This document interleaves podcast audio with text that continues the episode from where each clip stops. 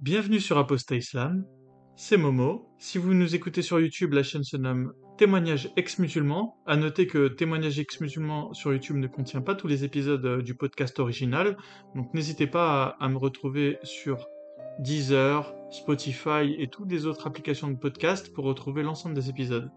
Aujourd'hui, nous allons accueillir Jade, qui est une personne originaire des Comores, comme l'était euh, Alia, qui nous a fait part de son témoignage il y a de cela deux épisodes.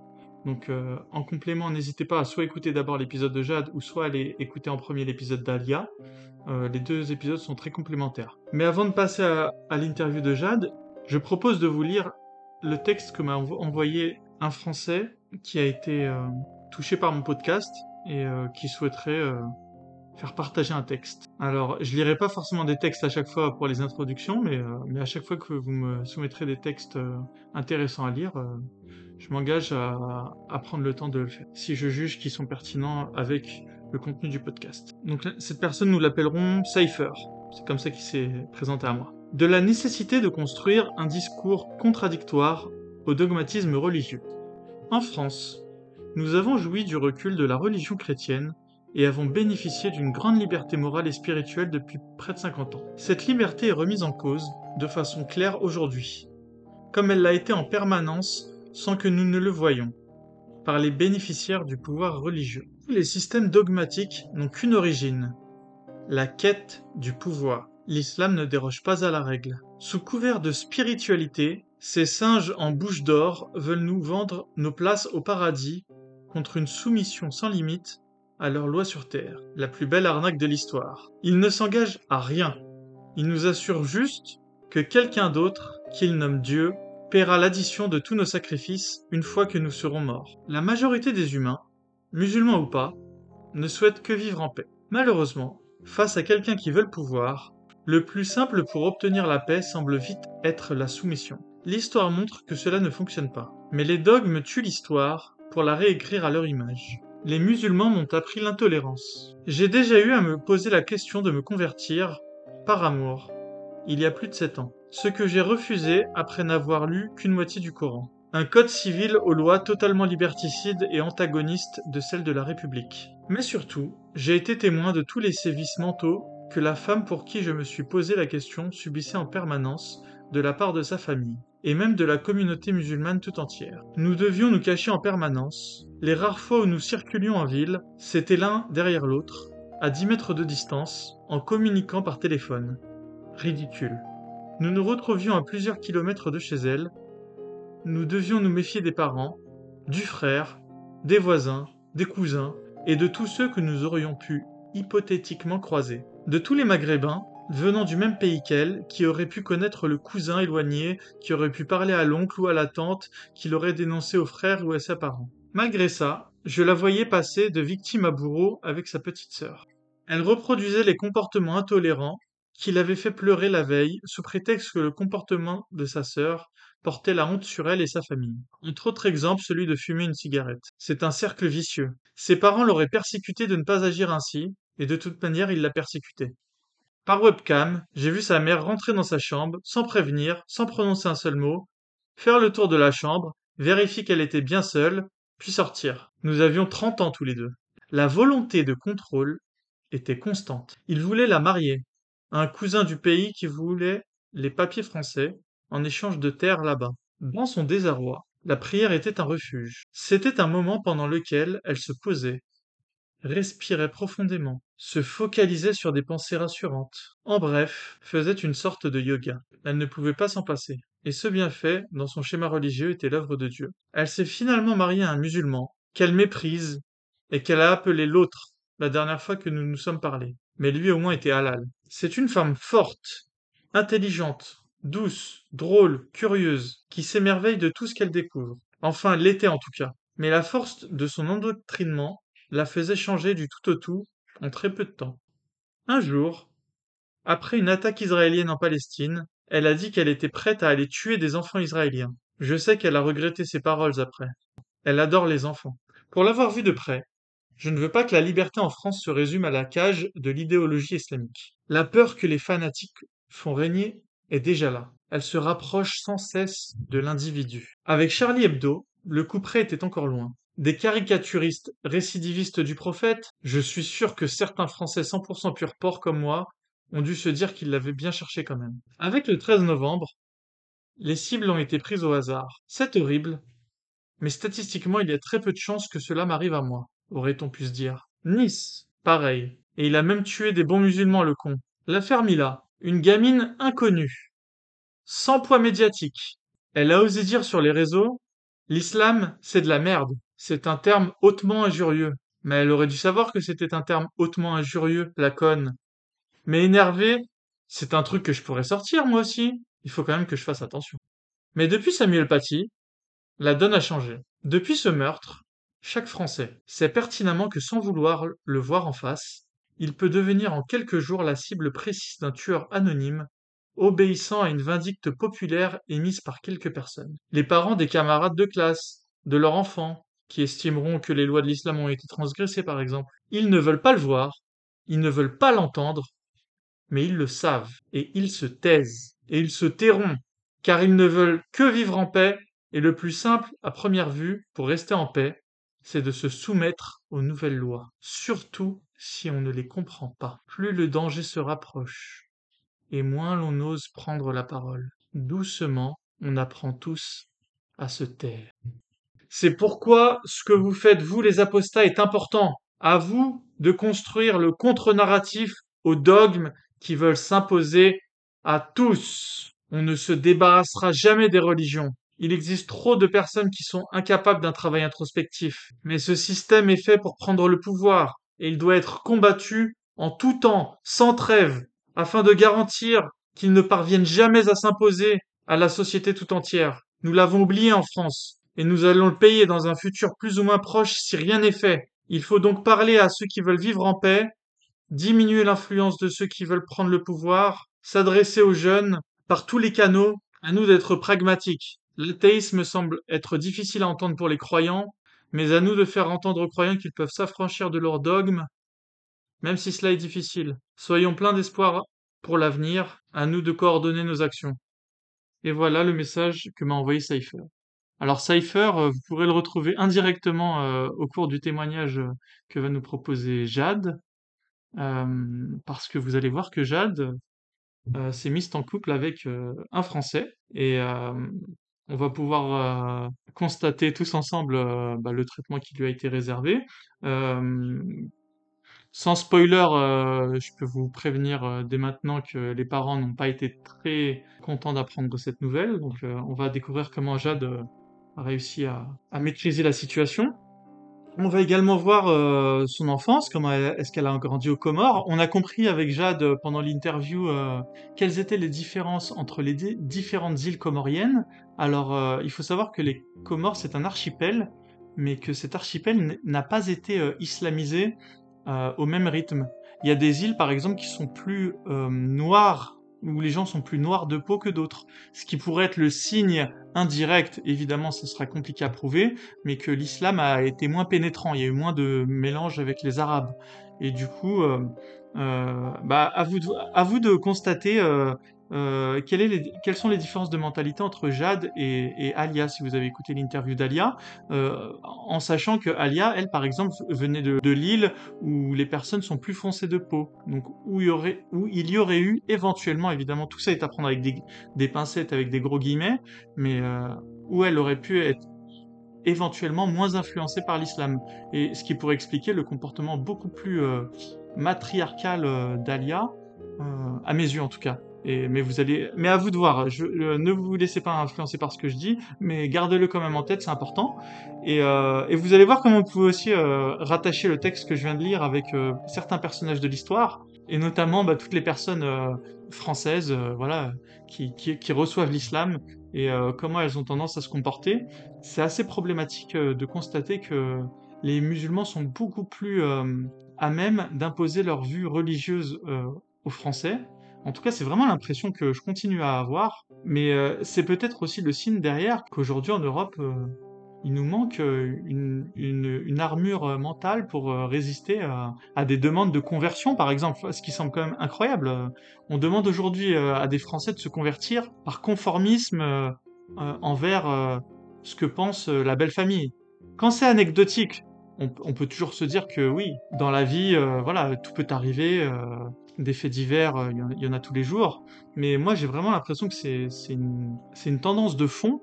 Et si c'est une tendance de fond, c'est une tendance qui devrait être inquiétante, qui devrait alerter quand on connaît la dangerosité euh, de faire entrer euh, dans son mental le dogme islamique.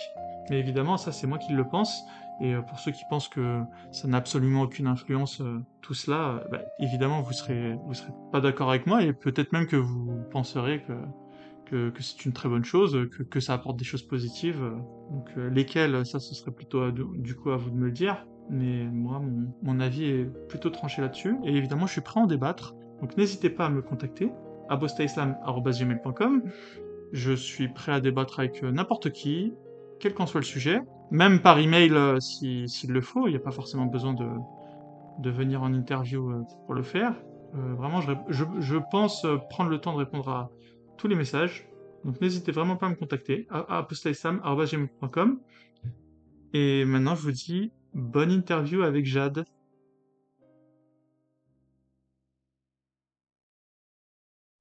Bonjour et bienvenue sur Apostat Islam, le podcast des apostats. Aujourd'hui, on accueille Jade.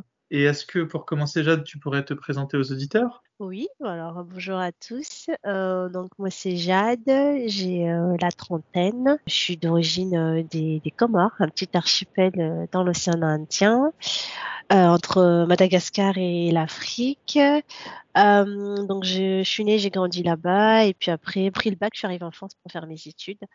donc voilà et donc j'ai grandi dans une dans une famille musulmane, une société musulmane parce qu'au Comores a priori, on est tous musulmans. Donc voilà, avec euh, avec tout ce qui va avec. Euh, donc l'école coranique euh, à 5-6 ans, en même temps que l'école. Nous, c'était plutôt le matin, on allait à l'école, on va dire l'école française, pour apprendre le français, à lire, écrire en français et tout.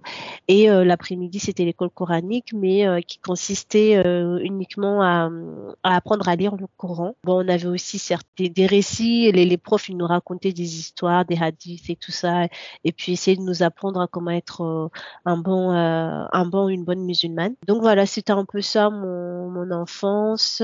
Et puis après le bac, je suis arrivée en France pour faire mes études. Et là, choc de culture. Euh, donc une autre société où tout le monde n'est pas musulman. Donc c'était un peu dur au début. Et puis petit à petit, bah, vers la voie de l'apostasie, parce que finalement, je me suis rendu compte que l'islam ne me convenait pas du tout. Donc voilà, euh, je sais pas ce que je peux dire euh, d'autre sur moi pour une petite présentation. Bien pour commencer. euh, Est-ce que tu as eu un choc des cultures quand tu arrives en France? Est-ce que c'était différent de ce que tu imaginais Parce que j'imagine que tu connaissais la France par rapport à peut-être tout ce qui est télévision. C'est ça, je connaissais, voilà, donc ma, mon, mon, rapport par rapport à la France, c'était ça, c'était plus tout ce qui était séries et des émissions à la télé. On dit le soft power. c'est le principe que l'Occident euh, envoie ses valeurs au reste du monde par le biais de, bah, de la télévision principalement. C'est ça, tout à fait.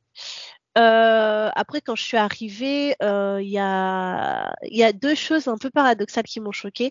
La première, c'était vraiment le nombre de filles voilées ça, je m'y attendais pas. Enfin, j'étais vraiment, je me rappelle euh, la première fois que que je, suis arrivée euh, dans la rue. Enfin, je, suis arrivée, j'étais en région parisienne, dans la famille. Pour info, j'ai pas fait mes études en région parisienne, donc j'ai pu par la suite euh, donc changer de ville pour aller faire mes études. Mais quand je suis arrivée, j'ai été accueillie en région parisienne, et c'est vrai que j'ai été choquée de voir autour de moi les, le, à quel point il y avait beaucoup de femmes voilées par rapport à aux Comores, qui est un pays euh, qui on se dit euh, musulman à 100%, enfin quasiment à 100%, et la France où voilà, je savais que c'était un pays laïque où toutes les religions étaient acceptées et tout ça et tout, et du coup bah pour autant euh, là où j'allais, là où on m'emmenait, il y avait plus de femmes voilées, enfin je voyais plus de femmes voilées qu'au Comores. Donc ça, c'est la première chose qui m'avait un peu interpellée. Et euh, la deuxième chose après, c'est euh, c'est à quel point les femmes étaient libres vraiment au niveau de, on va dire, euh, de montrer leur corps. C'est vrai que ça me choquait les mini-jupes, les shorts et tout ça. Bah, j'étais encore, j'étais un peu loin de ça parce que chez nous au Comores, dans la société dans laquelle j'ai grandi, le voile n'était pas obligatoire du tout. Euh, mais on, on, devait quand même s'habiller, euh, euh, se couvrir. Donc, et du coup, bah, avoir des, des femmes qui montraient un peu leurs jambes ou leurs bras et tout ça sans gêne et tout, ça, ça me choquait, ça me choquait un peu. Donc, c'est les deux choses en moi qui m'ont marqué quand je quand je suis arrivée.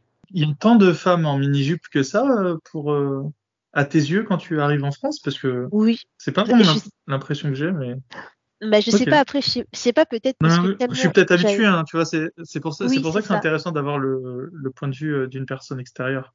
Oui, c'est ça. Je pense que c'est une question d'habitude parce que euh, moi, enfin, jamais euh, les habits ne devaient obligatoirement être en dessous du genou que ce soit jupe ou pantacourt ou pantalon. Et du coup, bah, euh, quand c'est au-dessus de, des genoux, bah, moi, ça me choquait déjà. C'était, c'était dur pour moi. c'était dur pour moi. Pareil, euh, jamais euh, d'habits sans manches, quoi, les débardeurs et tout. chez nous, enfin, moi, en tout cas, là où j'ai grandi, c'était interdit, interdit, il fallait se couvrir. Et là, voir des filles avec des, des habits sans manches, enfin, moi, ça, de voir tout le, leurs bras et tout, ah, c'était dur. Et du coup, je, je détournais mon regard, en fait. Je regardais pas c'était trop drôle. Je regardais pas et tout, j'étais tellement gênée, euh, c'était c'est bizarre. Mais après, on s'habitue. J'étais gênée pour elle, quoi. Oui, j'étais gênée pour elle. Donc, là, c'est chelou. Mmh, intéressant. Et en plus, euh, toi, c'est le regard d'une femme, donc euh, oui, j'imagine pas le regard d'un homme des Comores. il arrive en France. Et c'est pour ça, en fait, finalement, c'est, euh, je me suis dit, c'est vraiment une question d'habitude, en fait. C'est, c'est comme si je sortais de ma petite euh, caverne, en fait, et j'étais jetée comme ça dehors. Et en fait, que ça soit un homme ou une femme, euh, c'est là où je me suis dit, en fait, tout dépend de, de l'éducation qu'on nous a donnée, ce qu'on a l'habitude de voir ou pas voir, quoi. Donc, finalement, comme j'avais pas l'habitude de voir ça, bah, le fait de voir ça, moi, ça me choquait. Peu importe que je sois une femme ou un homme, en fait. Est-ce que ça pourrait venir du fait que au Comores, euh, tu vivais dans un, environnement qui était très islamisé, ou tu penses que ton, ton regard, euh, ce sera à peu près le regard euh, moyen qu'un Comorien pourrait avoir en arrivant en, métropole? Je pense que, ça, oui, non, non, je pense que c'est le regard moyen qu'un Comorien il peut, peut avoir en arrivant en, métropole parce que je sais pas, c'est compliqué, très islamisé, c'est-à-dire parce que moi finalement je trouve que au Comores, enfin dans la société dans laquelle j'ai grandi, j'ai vécu, c'était pas si islamisé que ça. Mais j'avoue que sur ça, je suis pas encore, c'est pas encore très clair dans ma tête parce que à chaque fois, je, quand je regarde par exemple ce qui se passe en Iran ou dans les pays vraiment où l'islam euh, très très ancré, bah, j'ai envie de dire au Comores c'était pas vraiment ça. Par exemple, on n'était pas obligé de se voiler, on s'habillait euh, comme on voulait. Le, il fallait par contre juste ne pas montrer ses parties, euh, ses atouts. Voilà, la femme elle doit pas montrer, euh, elle doit pas montrer une partie de son corps. Tu peux mettre ton, ton jean, on va dire, mais voilà, mmh. enfin, t'étais pas obligé de te voiler. Tu peux mettre ton jean, mais par contre voilà que ton jean il soit, il arrive jusque jusqu'à tes chevilles par exemple. pareil, bon, les la poitrine et tout, tu mets toujours un châle, donc on porte un châle pour couvrir un peu donc ta poitrine. Faut pas que tu montres que voilà que tu es une fille et que tu as une poitrine et tout ça. Donc tout ce qui peut attirer euh, l'homme, tu, dois un peu dissimuler, mais tu n'es pas obligé de te voiler. Euh, donc on n'a pas vraiment, je j'ai pas trouvé pendant toute euh, ma durée de vie là-bas, j'ai pas trouvé que j'avais un islam qui vraiment m'étouffait de, de, ce côté-là en fait. Les règles de pudeur on va les appeler comme ça, elles sont en fait parfaitement intégrées par les Comoriennes et il n'y a même pas de, euh, de gêne à les appliquer parce que en fait, vous vous posez même pas la question, elles sont totalement intégrées à votre à votre mode de vie. Bah très bien. Euh, et qui se charge euh, d'ailleurs d'appliquer ces, ces, règles au sein de la société comorienne? Est-ce que c'est plutôt les femmes ou les hommes ou c'est tout le monde ou c'est enfin c'est vraiment quelque chose qui en fait on se pose même plus la question ou est-ce que c'est vraiment tu avais des rappels de tes tantes je sais pas enfin pour, moi, c'est plus, moi, je vois plus ma mère. En fait, c'est plus les, femmes. Je pense que c'est tout le monde, mais euh, c'est avant tout la responsabilité euh, de la maman parce que c'est elle qui se doit de bien éduquer euh, sa fille. Après, maintenant, si ça la dépasse, je pense que le, père ou les oncles peuvent intervenir de l'extérieur pour en renfort, en fait. Mais, mais c'est avant tout le, le, rôle de la maman. Donc, moi, je sais que c'est surtout ma mère qui se chargeait, voilà, qui veillait à ce que je sois habillée correctement et tout ça et tout. Et donc, s'il y avait des moments où je faisais pas ce que je m'habillais pas comme elle, aurait aimé et que euh, mon père il me voyait, bah là, j'allais me faire appeler à l'ordre par mon père. Mais euh, c'est très rare parce que déjà, ma mère, elle faisait déjà le travail en amont, donc. Euh, voilà, donc c'est plus les femmes. Moi, je dirais c'est plus les femmes qui, qui se doivent de veiller que leur fille, elle se comporte bien, en fait, et s'habille correctement. Est-ce que tu as eu à l'adolescence, par exemple, des moments où tu, où tu tentais de d'aller à l'école un peu moins habillé entre guillemets ou, même pas euh, t'as jamais eu d'espèce de rébellion euh? euh, si, si, si, mais on le faisait, on le faisait, on le faisait à l'adolescence, on le faisait tout le temps, hein, parce que, en fait, on était, c'est drôle, hein, parce qu'on était, on baignait aussi dans la culture un peu afro-américaine ou même américaine, grâce à, au Canal Sat. Parce que du coup, pour les foyers qui avaient les moyens, on euh, euh, pouvait prendre un abonnement euh, canal satellite et donc on avait accès à plein de chaînes. Et du coup, donc nous, les séries, les, musiques, les clips et tout ça, on était à fond dedans.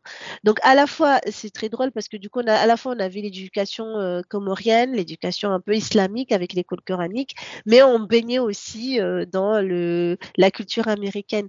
Donc si il, il, est arrivé pendant l'adolescence, on se dit bah il fait trop chaud moi je mets mon débardeur. Mais en fait, euh, voilà, tu mets ton châle par-dessus, donc ta mère, elle sait pas trop ce que tu, portes exactement. Et du coup, tu arrives à mmh. l'école, bah, tu enlèves ton châle et tu es en débardeur à, l'école. Hein. ça, on le faisait, on le faisait tout le temps. Hein. Je n'étais pas toute seule hein, avec les copines et tout. Euh. Donc c'était notre, petit moment. Et à l'école, ça va? Il n'y a pas de, y a pas de souci à l'école à ce niveau-là? Non, sur la euh, bah... vestimentaire, je veux dire. T'as pas genre les maîtresses qui, enfin les maîtresses, les, professeurs qui te font des rappels à la, à la pudeur? Comment on pourrait le dire? Alors euh, oui et non, si, mais pas si. Ils se sentaient pas tant que ça comme euh, quand, quand, ils le voyaient. Enfin, c'était plus euh, recommandé. Ils te faisaient. Je trouvais que c'était pas, c'était pas intrusif en fait. On disait bon, Jade, euh, ta tenue, euh, c'est pas très très très euh, très correct. Mais ça s'arrêtait là. C'était pas, il faut absolument que tu t'habilles bien, sinon tu rentres pas en classe, voilà. Donc c'était des petites remarques, mais c'était pas très très intrusif en fait. Ok, mais je pense que t'étais pas non plus allé trop loin dans le, dans ce petit jeu. Et bah du coup, parle-nous de ton, ton enfance aux Comores. comment ça s'est passé? Vas-y, on veut savoir. alors déjà, il faut savoir que les Comores, c'est c'est trois îles il y a une quatrième qui est euh, Mayotte, mais que bah, pour ceux qui sont un peu au courant du conflit, parce que Mayotte est français, mais les Comores revendiquent euh, Mayotte. Enfin bref, donc euh, il y a toute une histoire là-dessus. Je, je, laisse aller vous, vous renseigner. De ce que j'en sais, et je pense, on, va dire que je représente la, moyenne des, Français. Mayotte, à la période des indépendances coloniales, il y a eu un référendum aux Comores pour savoir si si les îles voulaient être attachées à, la métropole euh, française. Et il me semble qu'il n'y a que Mayotte qui a accepté. Et du coup, la France a, a utilisé ce prétexte pour, euh, pour conserver Mayotte euh, dans son giron. Et les autres îles ont, ont du coup fait sécession et, pris leur indépendance. Voilà, ce que je sais de, de Mayotte. Et depuis, Mayotte est française. Oui, voilà, c'est ça. Non, mais c'est exactement ça.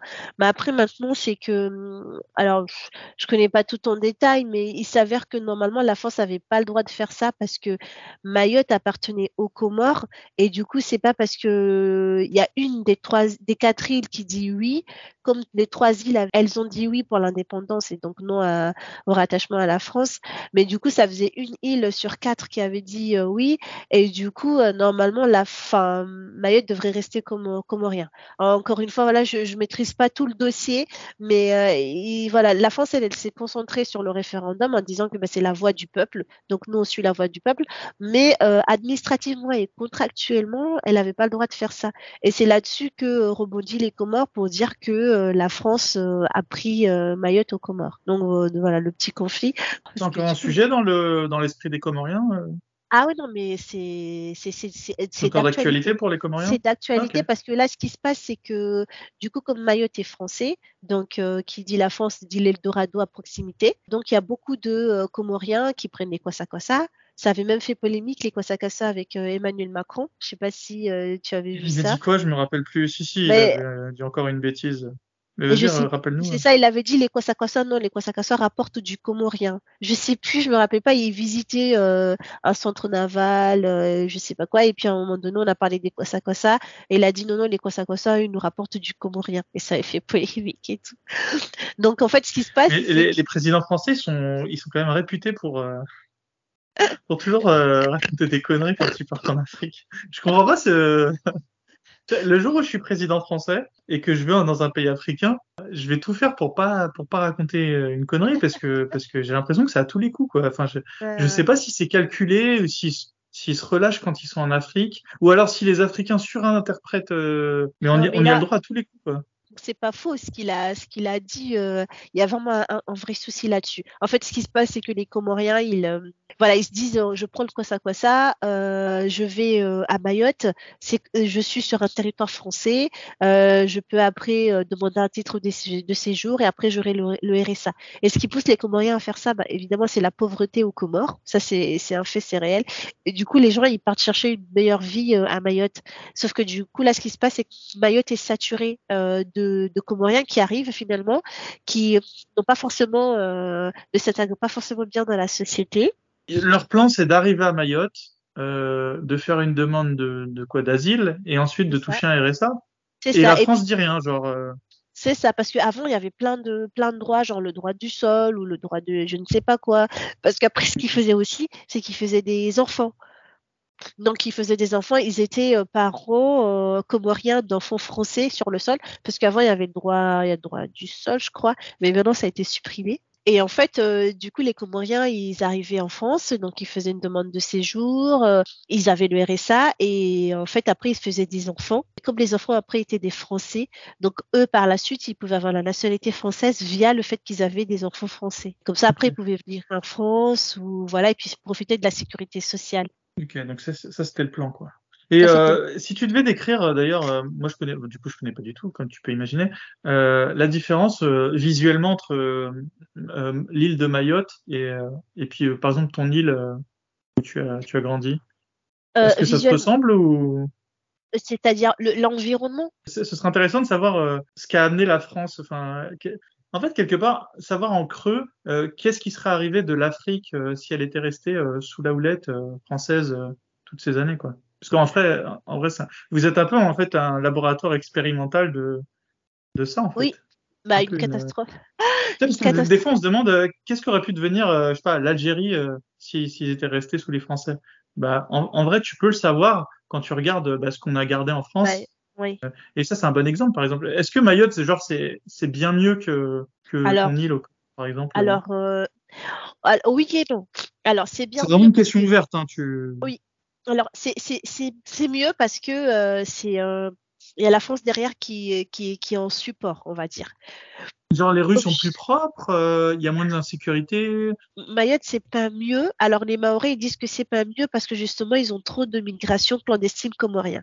En fait ce qui se passe c'est que c'est mieux parce qu'il y a la France derrière et donc il y a un cadre c'est un peu plus structuré, on va dire. La, vie, elle est un peu structurée par rapport aux, Comores, mais euh, finalement, euh, c'est pas, par rapport à, enfin, le fait que ça soit une île française, euh, voilà, on pourrait s'attendre à mieux. Je trouve que c'est laissé complètement euh, livré à elle-même en fait. Donc euh, non, les rues, elles sont pas très très très propres. Peut-être les rues des, euh, des, des, grandes villes comme Dzaoudi ou Mamoudzou, mais en fait, c'est pas c'est pas si propre que ça. à l'école, moi j'ai eu des, gens de ma famille euh, qui, habitaient euh, enfin à, Mayotte et, oui, tu as un système français, mais euh, c'est pas si carré qu'en France en fait. Donc euh, finalement, moi je trouve que c'est pas c'est pas terrible. Je vois pas du tout ce qu'ils ont en plus. c'est pas comme la Réunion par exemple. Pour, autant, c'est deux îles françaises. Mais quand tu compares, quand tu regardes Mayotte à La Réunion, qui est juste à côté, qui est, je sais même pas, moi, 1h30 ou 2 heures de, de, de vol, bah, ça n'a rien à voir. Après, les Maoris vont dire oui, mais c'est parce que nous, on a la migration clandestine comorienne qui vient tout abîmer et tout ça et qui surcharge les hôpitaux, les écoles et ce qui fait que finalement, ça détruit un peu tout ce qu'on tout ce qu'on essaye de construire. mais moi, je suis pas, voilà, je suis pas tellement en phase avec vue, C'est quoi la différence entre qu'est-ce qui expliquerait le succès entre guillemets de la Réunion par rapport au par rapport à, Mayotte? Moi, je pense à la, à la culture et à la, à la religion. Je sais, ça peut faire cliché, mais euh, je pense que c'est beaucoup la, la, la, religion et la culture euh, comorienne. Je pense. C'est quoi, quoi, le problème si on estime qu'il y a un problème hein, Je veux dire, Par exemple, de la culture comorienne?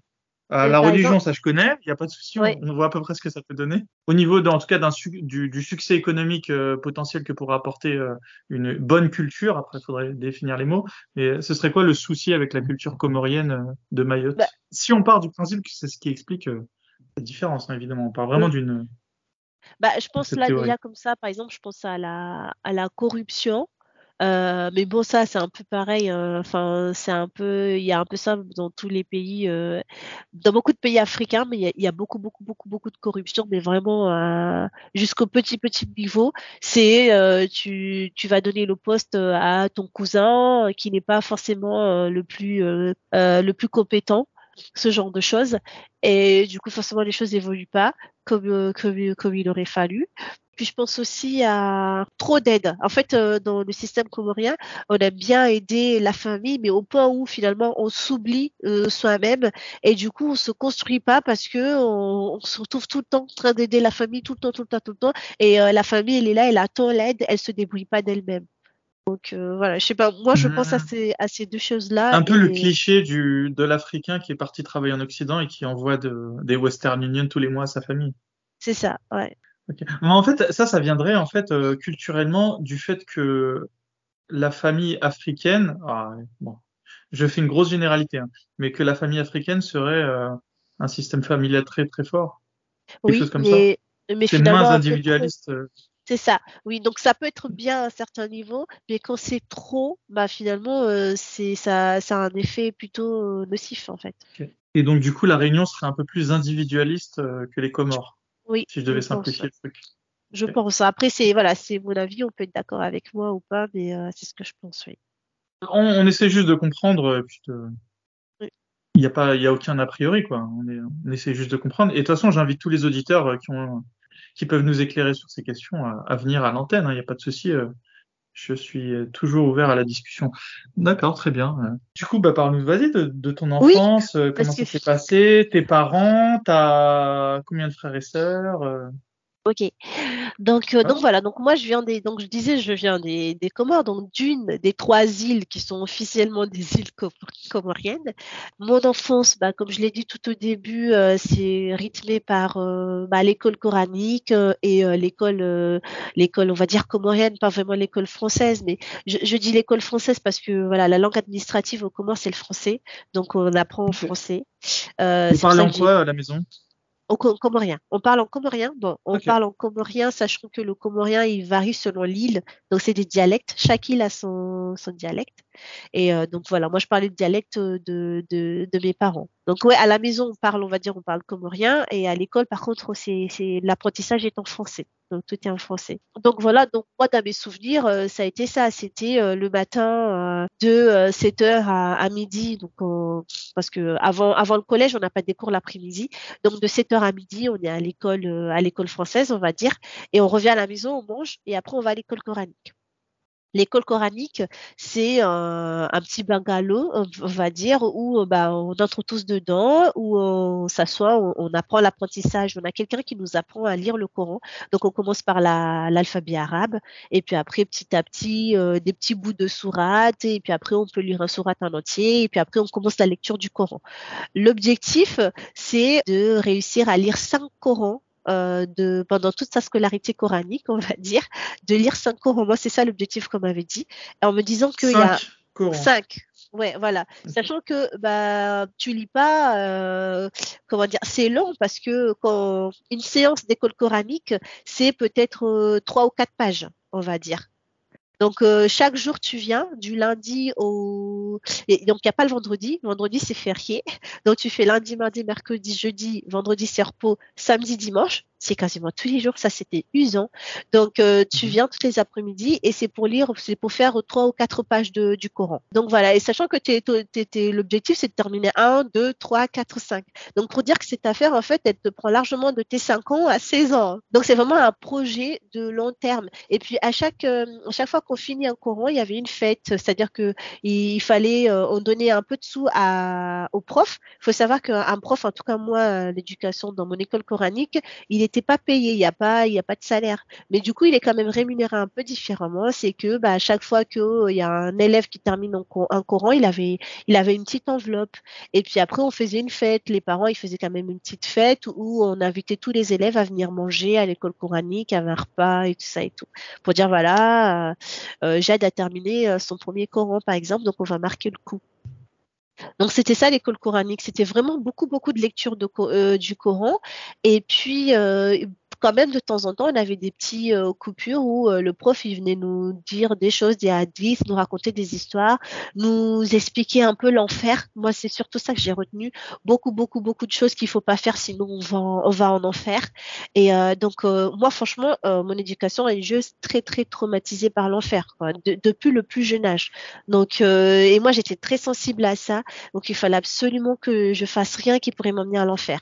Ce qui fait que j'étais plutôt une très bonne musulmane parce que, enfin, il y avait des choses qui me dépassaient parfois. Donc voilà, il y a Shaitan, parfois qui, qui, qui, prenait quand même le dessus. Mais euh, voilà, j'essayais d'appliquer vraiment bien les choses et tout ça.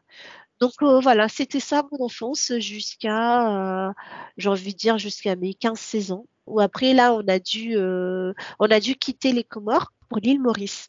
Et la particularité de l'île Maurice, c'est qu'il y a plusieurs religions qui cohabitent ensemble, ce qui est différent des Comores où on est euh, tous musulmans. C'est vraiment l'islam qui rythme euh, la, la, vie, en fait. Ça, je l'ai pas dit, c'est vrai, mais c'est vraiment l'islam qui rythme la vie, quoi. Donc, euh, même les repas, les repas, moi j'ai un souvenir, on mange après le salat al-adr, le midi, et puis pareil, le soir, on mange après le l'isha, je sais pas si je prononce bien.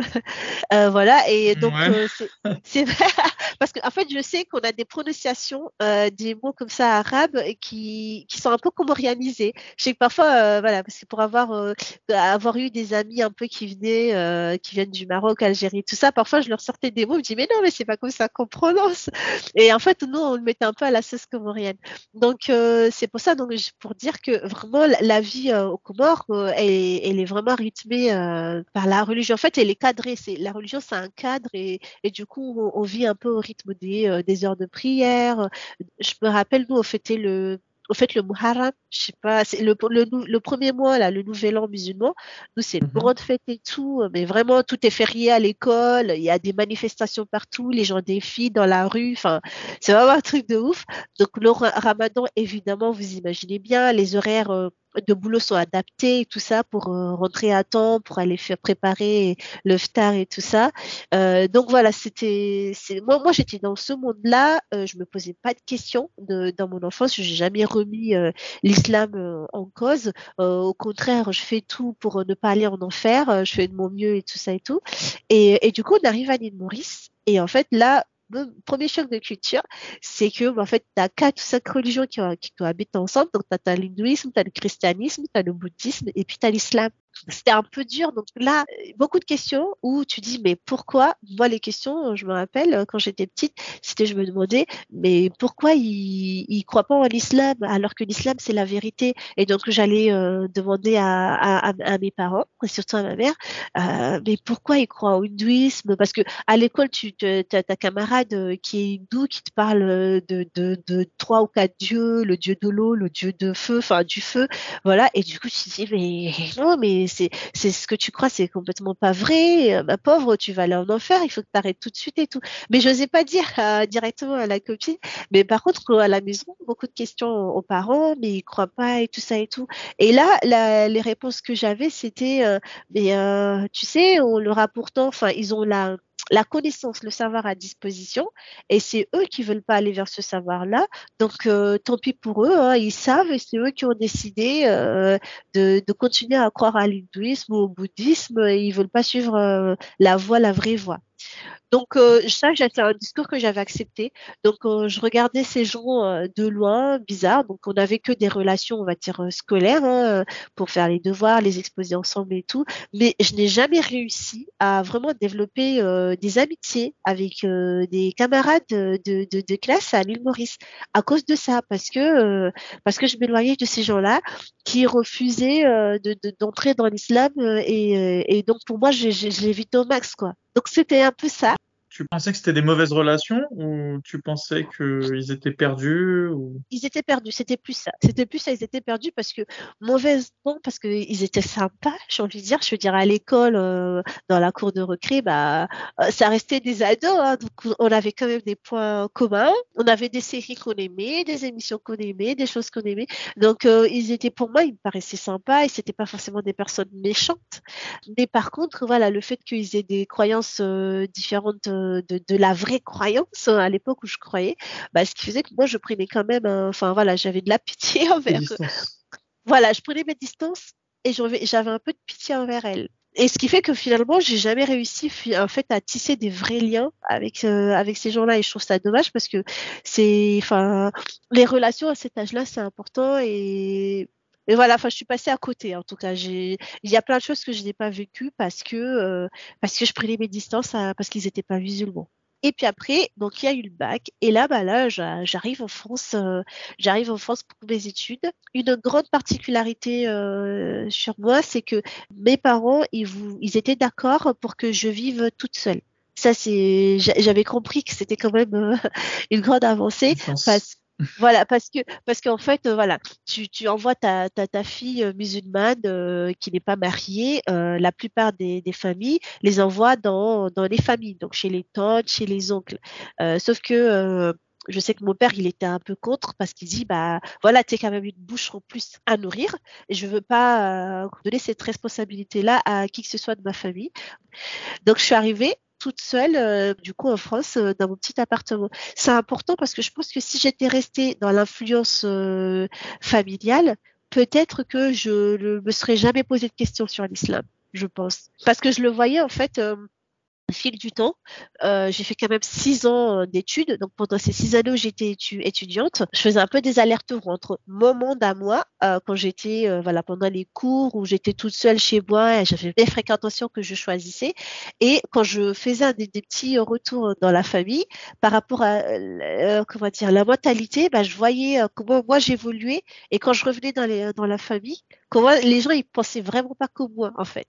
Et donc je pense que le fait d'avoir eu euh, la possibilité de m'installer toute seule dans mon appart, ça, ça m'a beaucoup aidé parce que finalement, ça m'a détaché en fait de cette influence-là et du coup, ça m'a permis de réfléchir par moi-même en fait.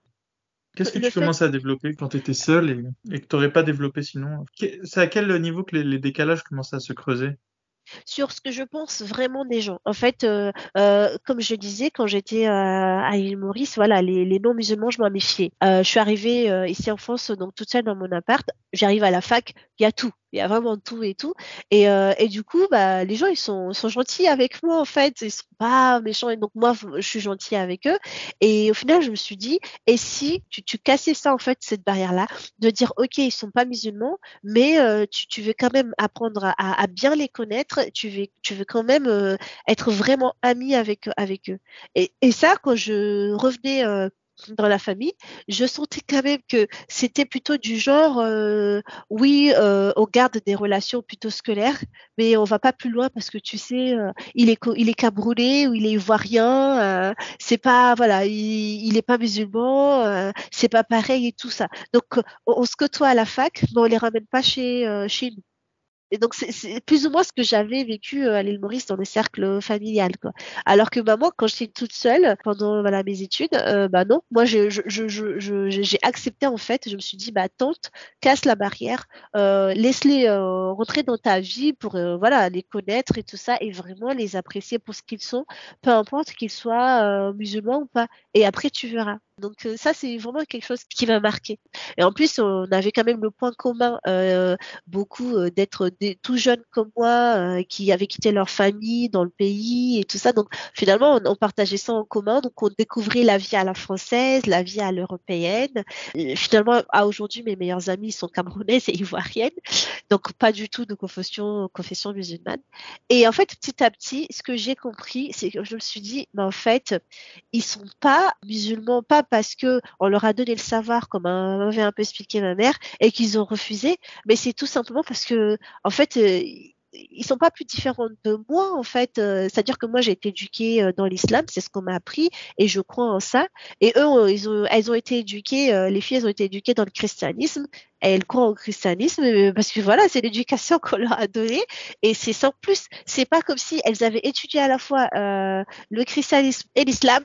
Elles avaient dit ah non, je veux pas de l'islam, je veux du, je, je, garde le christianisme. Mais en fait non, c'est pas du tout ça. C'est juste qu'elles n'ont pas connu l'islam et en fait c'est ce que le Christ, c'est ce qu'elles connaissent. Et puis moi, j'ai voilà, j'ai des copines à fond dedans, mais vraiment très très très chrétiennes, et des copains aussi, hein, des mecs très chrétiens, très pratiquants. Elles, ils me parlaient de leur religion, tout comme moi, j'aurais été capable de leur parler de, de ma religion, mmh. et j'ai pas vu de différence. Et c'est là que j'ai commencé à me dire, ben en fait, euh, est-ce que l'islam c'est la vraie religion? Ou alors en fait c'est juste ce que moi je pense être ma vraie religion, c'est pas la vraie religion de tout le monde, ça dépend en fait de, ta croyance. Et c'est là que j'ai compris vraiment que la voilà l'islam c'est une c'est une croyance, c'est tu crois ou tu crois pas, mais c'est pas une vérité absolue. Voilà. Et à partir de là, du coup, j'ai commencé à me dire, euh, mais est-ce que j'y crois vraiment? Ou alors, en fait, c'est parce que on m'a dit d'y croire, en fait, au final. Et donc là, j'ai commencé à, repenser un peu à tous les enseignements qu'on m'a donnés en me disant, mais est-ce que, euh, est-ce que, enfin, vraiment, j'y crois? Je veux dire, maintenant, moi, en tant que jeune adulte, est-ce que j'y crois? Est-ce que ça me convient? Parce qu'avant, je me posais pas la question, est-ce que ça me convient? Je me disais, c'est comme ça, il faut accepter, il faut, voilà, il faut, faire comme c'est dit. Quand j'ai compris qu'en fait euh, c'était plus une croyance et donc au final tu crois ou tu crois pas. Et c'est là que je me suis posé la question je me suis dit est-ce que j'y crois? Et au fur et à mesure bah, il y avait plein de choses où bah j'étais pas forcément d'accord et des choses où j'étais moyennement d'accord et en fait petit à petit euh, j'en suis venue à la conclusion en me disant bah, en fait l'islam c'est pas quelque chose qui me convient c'est je suis pas en phase en fait euh, avec tout ça et surtout par rapport à la condition de la femme moi, c'était vraiment ça un peu le, déclic. C'est vraiment la condition de la femme. C'est le fait que, en fait, dans l'islam, une femme ne se marie pas. C'est son père qui, la marie. Et moi, j'ai, voilà, fait un grand blocage là-dessus.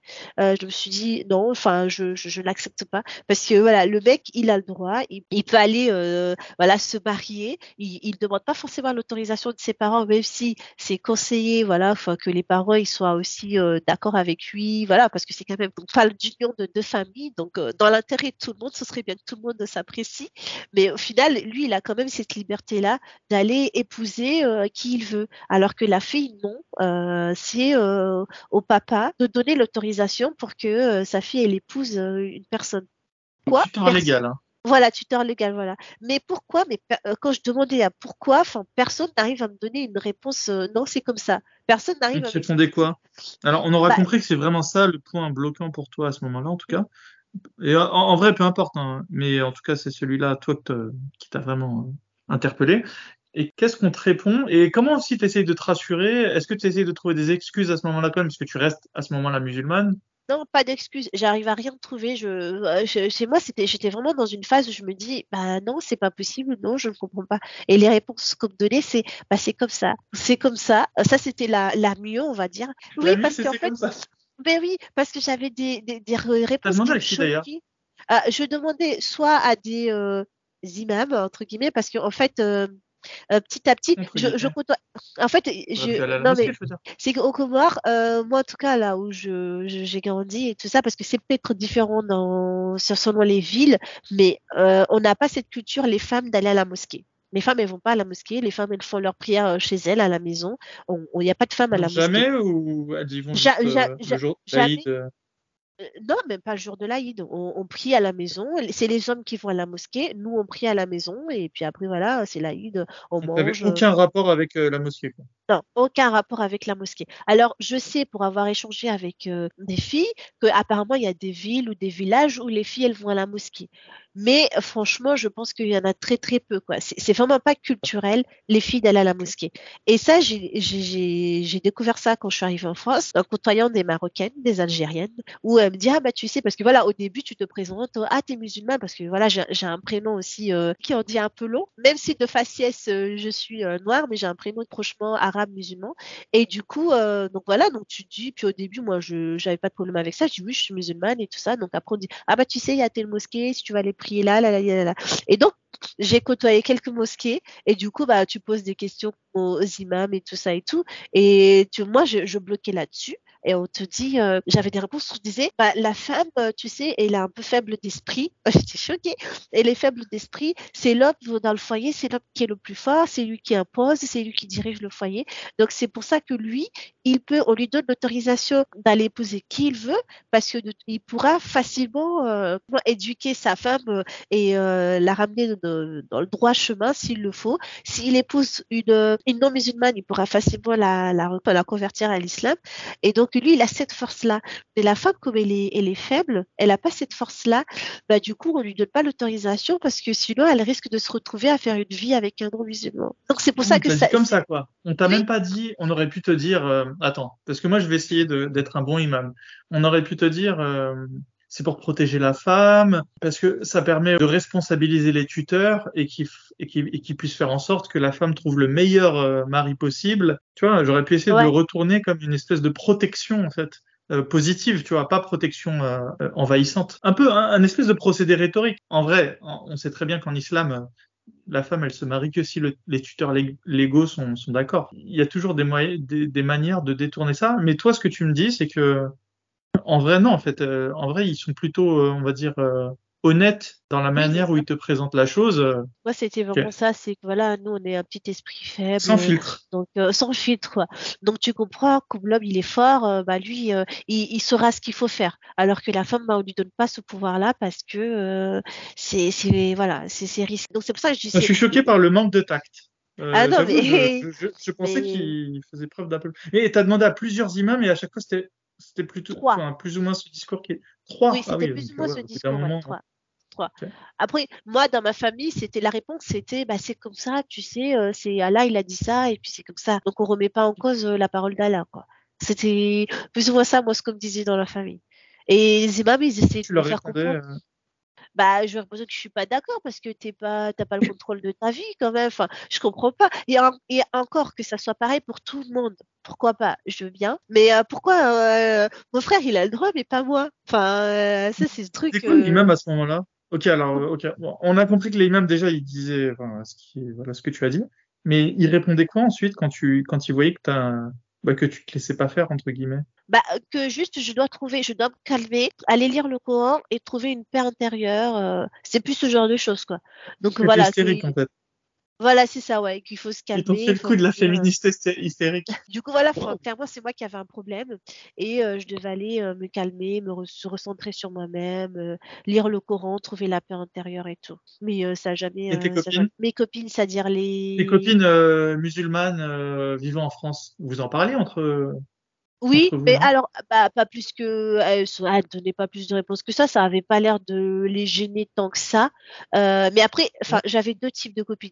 J'en avais, ça les gênait pas tant que ça, parce que de toute façon, elles s'imaginaient pas elles épouser, par exemple, euh, quelqu'un qui n'est pas, que ses parents ne sont pas d'accord. Déjà, quelqu'un qui n'est pas musulman, c'était pas possible, parce que non, mais avec la famille, ça va pas le faire. Et que, bah oui, il faut que mon, père et ma mère, ils soient d'accord. Donc, c'est évident, quoi. Donc, euh, pour elles, le problème, il s'opposera pas, parce que de toute façon, elles, elles vont pas faire ça. Enfin, elles veulent quelqu'un que les parents acceptent.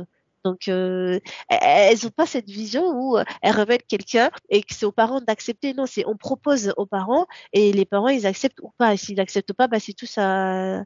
Tu vois, c'était un peu compliqué. Quoi. Enfin, j'arrivais pas à les comprendre. C'est, en fait, c'est intéressant. J'ai, je, bah, je dois, je dois t'admettre euh, très modestement que moi, je pensais que même chez les femmes musulmanes, le fait que c'est aux parents ou aux tuteurs légaux en tout cas de donner l'autorisation du mariage, je pensais euh, peut-être naïvement que c'était quand même un, problème, mais c'est juste qu'ensuite elles arrivaient ensuite avec des procédés rhétoriques à, retourner le sujet dans leur tête, tu vois. Mais je pensais pas qu'en fait les, les musulmanes avaient totalement intégré que c'était euh, euh, une bonne chose, même limite, euh, bah, que de procéder de cette manière. On se rend vite compte du problème. Parce que c'est un peu plus nuancé que ça, hein, c'est pas vrai. Hein, parce que tes copines musulmanes, euh, et on le voit très souvent, ce problème hein, arriver, t'as des parents, si, si le mari n'est pas euh, de la, du même pays, ils refusent le mariage. Hein. Euh, et ils vont te le justifier. Hein. Ils vont te le justifier de manière totalement, euh, on va dire, rationnelle. Ils vont dire, écoute, euh, si vous vous mariez par exemple avec un Algérien, le problème c'est qu'ensuite, nous on connaît pas la famille. S'il y a des problèmes avec le mari, bah qu'est-ce qu'on peut faire? On, peut rien faire du tout parce que la famille elle habite dans un autre pays. nous, nous on veut que que, que les femmes, enfin voilà, que les femmes se marient avec des Marocains parce que comme ça au moins on, on a moyen, on a accès à la, à la famille du mari et du coup on peut contrôler un peu ce qui se passe. Enfin, c'est un discours très que j'ai entendu plusieurs fois. Et euh, ok, moi je pensais que ça posait un souci aux femmes, mais apparemment non. Euh, tu... non Donc apparemment, si les femmes qui, qui, auraient un souci avec ça, ce serait un signe précurseur de l'apostasie. Alors, euh, si, bah, je comprends bien par rapport à. Je, je, je, je sais pas, je pense oui. Hein. Moi, c'était ça, c'était soit, bah, pour elle, c'est naturel, c'est évident elle veut pas prendre quelqu'un que les parents ne voudront pas. Et du coup, forcément, en fait, elle regarde en fonction de ce que les parents veulent, en fait. Finalement, elle se laisse pas, en fait, euh, on va dire, tomber amoureuse de n'importe qui, en fait. Donc, euh, elles font un filtre préalable où elles s'ouvrent à, à des hommes qui potentiellement seraient acceptés moi j'avais une copine qui disait moi c'est marocain ou rien enfin c'est pas possible alors que dans, notre voilà dans notre cercle d'amis bah il y avait des gosses algériens il y avait un gosse syrien euh, donc euh, mais non c'était ah ouais il est beau. Ouais mais il est pas marocain c'est mort quoi. Enfin donc euh, tout de suite tu fermes et tu tu laisses aucune chance quoi. Donc donc elle faisait déjà ce filtre là au préalable parce qu'elle l'acceptait donc évidemment le problème il n'allait jamais se poser en fait. Ou tu en avais d'autres. Elle c'est plutôt oui mais je, je vais le convertir. Je vais le convertir parce que je vais le sauver le pauvre euh, de son athéisme ou de ce christianisme. J'en ai connu deux comme ça. Euh, après, c'est des filles qui étaient fortes de caractère, voilà, qui s'imposaient et tout. Surtout, euh, ça se voyait les, les exposés, les sujets et tout. C'était tout le temps la bagarre. ces filles-là, c'était, ben non, mais moi, ok pour, pour aimer un blanc, mais je le convertis. Donc, euh, et s'il veut pas se convertir, ben, euh, ça ira pas loin. Et crois-moi, à aujourd'hui, ces deux filles-là, elles sont, sont mariées avec, on va dire, des blancs qui se sont convertis. Et parfois, je me dis, mais est-ce qu'ils se sont convertis parce qu'ils sont vraiment, euh, ils ont aimé la religion musulmane, enfin, ils sont vraiment dans l'islam, ou alors elles se sont ils se sont convertis parce que euh, elle leur a imposé, je sais pas. Enfin, donc t'avais ces deux cas-là. Et du coup, bah, moi, j'étais là, je me disais, mais pourquoi est-ce que c'est pas possible d'être avec un, un non musulman parce que je l'ai choisi? Et que lui, il reste non musulman, en fait. Enfin, je vois, je comprends. Tu savais que c'était interdit, là. Je savais que c'était interdit, mais je comprenais pas c'était quoi le problème, en fait. Parce que je me suis dit, déjà, on me dit que moi, je peux pas inculquer ma, ma religion à mes petits parce que je suis faible. Parce qu'en fait, moi, je me suis mmh. dit, il peut très bien être euh, non musulman. Moi, je suis musulmane. Et après, j'éduque mes enfants à, enfin, à l'islam. Et mes enfants, ils peuvent tous être musulmans parce que moi, je leur ai éduqué. Je vois pas pourquoi est-ce que dit que moi, je suis faible et que je peux pas le faire. Enfin, donc ça fait un gros blocage là-dessus. Et puis en fait, euh, petit à petit, j'ai commencé à, à regarder à quel point la femme avait de la liberté dans l'islam. Et donc j'ai commencé un peu à me renseigner à droite à gauche, à regarder des choses, mais avec l'œil de euh, qu'est-ce que j'ai droit, à quoi j'ai droit en fait? Et en fait, petit à petit, bah j'ai pas droit à grand chose en fait. Et du coup, je me suis dit non mais c'est c'est pas possible. Enfin, c'est pas l'islam. Ça, enfin, je me suis dit le Coran il a été écrit par un mec pour les mecs. Enfin, il y a vraiment, on n'a pas trop de place là-dessus. Et euh, je me suis dit, bah, moi, j'arrête, quoi. Enfin, euh, l'islam, c'est pas pour moi. Voilà. Donc, ça s'est un peu fait comme ça. Très intéressant. Ok. Et euh, tu te rappelles du jour précisément ou pas, pas vraiment? Je me rappelle pas du jour précisément, mais euh, mais je pense que le jour où je me suis installée avec, parce qu'entre temps du coup j'ai rencontré euh, mon homme, donc lui il est blanc, athée, non loin, parce qu'en fait je pense que j'étais déjà apostate parce que je me suis quand même donné la, la liberté de regarder d'autres euh, euh, non musulmans en fait avec un comme étant des potentiels euh, partenaires de vie en fait. Donc je pense qu'il y avait quand même un début d'apostasie mais que j'avais pas forcément conscience de ça. C'était inconscient mmh. et euh, au final on s'est dit bah on va s'installer ensemble. Parce que bah déjà parce que voilà on, était très attachés l'un à l'autre et donc on s'est dit bah pour finalement ça nous engage à rien de commencer juste une vie commune on verra si ça marche ça marche pas. Donc moi je savais que mes parents s'ils apprenaient ça ça allait être la catastrophe.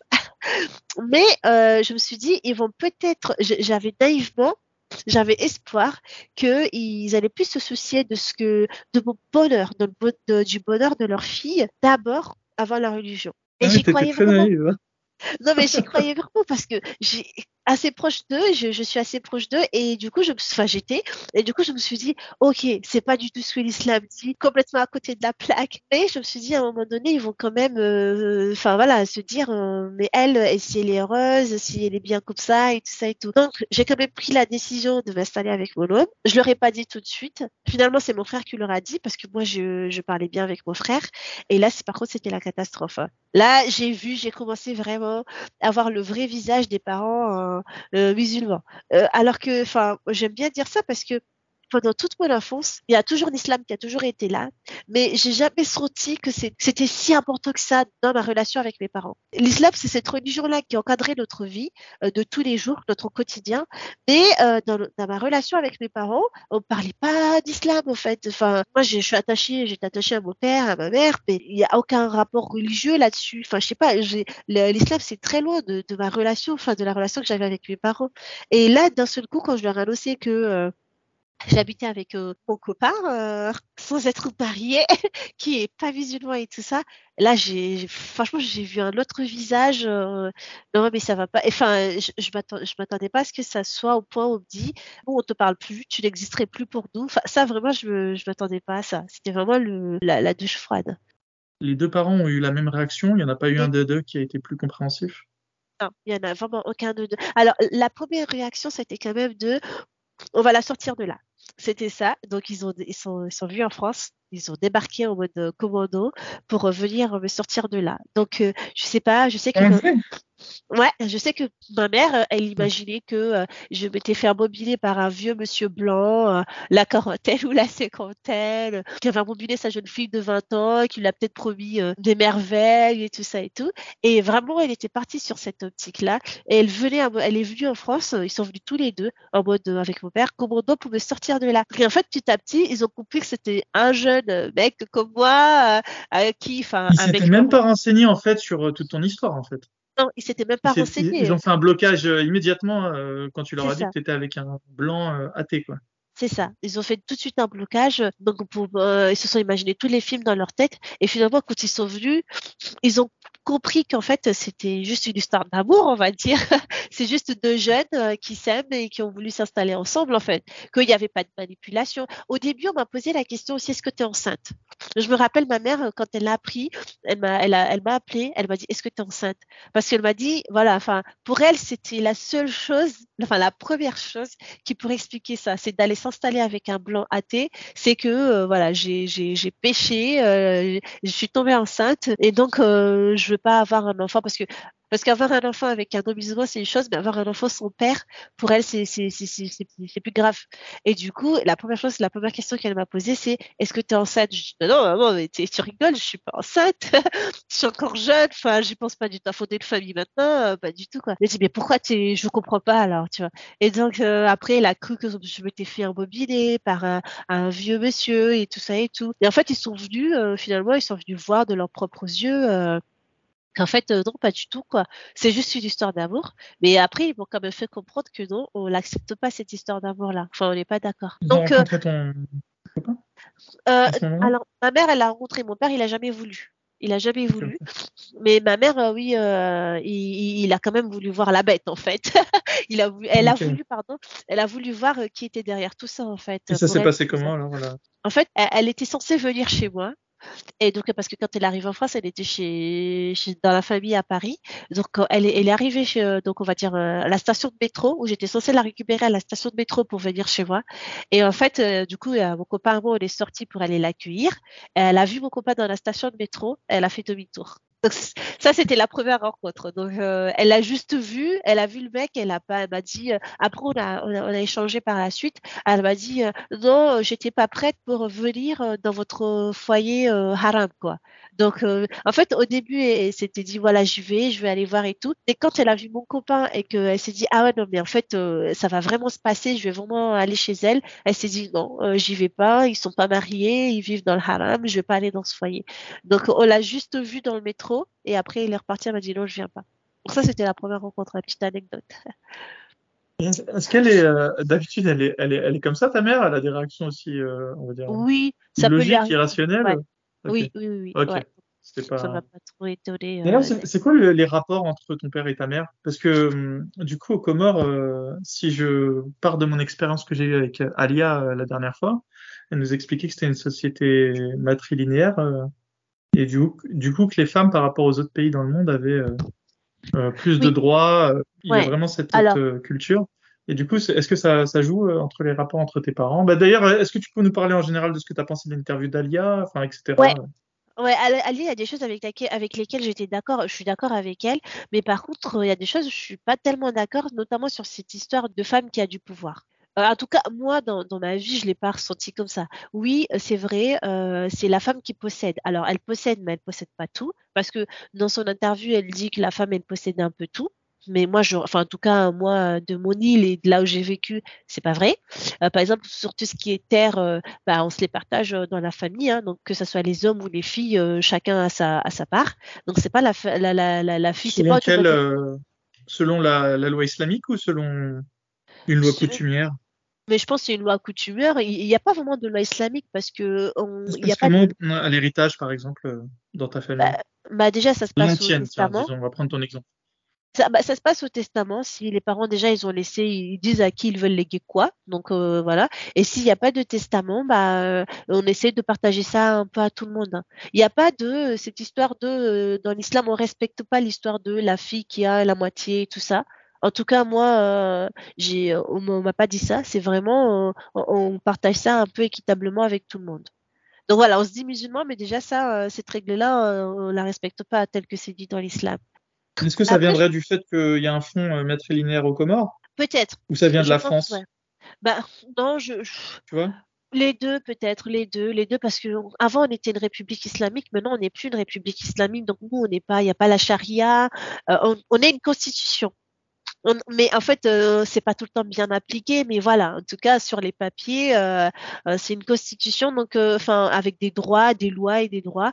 Donc voilà, enfin, je pense qu'on se calque quand même au modèle occidental, un peu comme la France, parce que voilà, c'était notre colonisateur. Je pense que je pense que je ne viens pas de la même île d'Alia, voilà, donc mmh et du coup sur mon île, c'est pas comme ça que ça se passe. Donc, je sais que quand il y a des... Déjà, c'est très rare que euh, les parents ils disent pas à qui va quoi euh, de leur vivant. Chez nous, c'est super important. Tu le fais ça très tôt. Moi, je sais que là, déjà, mes parents, ils en parlent. Enfin, tu le fais ça très, très tôt. Tu pars pas, tu décèdes pas sans, sans dire qui tu donnes quoi à qui. Voilà. La seule chose qui est un peu vraie sur le fait que la femme, euh, enfin où je suis d'accord avec elle sur le fait que la femme elle possède des choses, euh, c'est vrai que euh, dans la culture, les parents ils construisent une maison à la fille et au mariage le foyer va s'installer chez la fille. Donc la maison elle appartient à la fille. Par rapport à la dot, le, le, le, monsieur il se doit de donner de l'or à la fille et cet or là est censé être son épargne, enfin son voilà, ces jours, elle a besoin de quelque chose, elle peut vendre euh, un peu de son or euh, qu'elle a eu euh, pour se payer des choses, voilà, ou pour acquérir des choses. donc c'est vrai que la maison, elle appartient à la fille c'est vrai qu'on donne beaucoup au mariage, on donne beaucoup à la fille pour la protéger, pour qu'elle ait quelque chose euh, pour elle, euh, parce que après c'est le c'est le mari qui va travailler et c'est à lui de subvenir aux besoins de la famille. Donc c'est lui qui a le salaire. La fille, elle a pas de salaire. Mais du coup, par contre, au mariage, elle a beaucoup de choses qui fait que bah finalement, elle a l'idée c'est de lui donner euh, qu'elle ait un peu quelque chose pour elle en fait. Voilà, pour qu'elle soit, qu'elle soit pas, voilà, qu'elle soit pas complètement indépendante, qu'elle soit pas sans rien. Voilà, c'est vraiment il y a que ça que je j'ai vu de positif ou qui va qui est en accord avec le fait qu'on est une société euh. Pour l'histoire du pouvoir, parce qu'elle parle de pouvoir dans l'intimité, que la femme elle a perdu un peu son pouvoir en société, ça c'est vrai. il y en a quasiment pas. Et mais quand même elle garde le pouvoir en intimité. Bah, enfin dans le cercle familial, bah, je suis pas tellement d'accord. Moi j'ai pas vu en quoi ma mère euh, elle, elle avait un pouvoir euh, plus par rapport à bon père, hein. parce que le père c'est quand même celui qui a le salaire, qui, qui paye les choses, euh, qui finance, euh, si il a un pouvoir quand même. S'il dit non, bah c'est non. Hein. Même si euh, la, mère, elle peut argumenter, elle peut, on, l'écoute, hein. enfin voilà, et puis on peut trouver des compromis. Mais en tout cas, j'ai pas vu que ma mère, elle réussissait à s'imposer sur des choses. C'était des discussions. Est-ce que c'est égalitaire le rapport de force entre tes parents? Moi, je trouve sur quelque chose qui n'était pas islamique.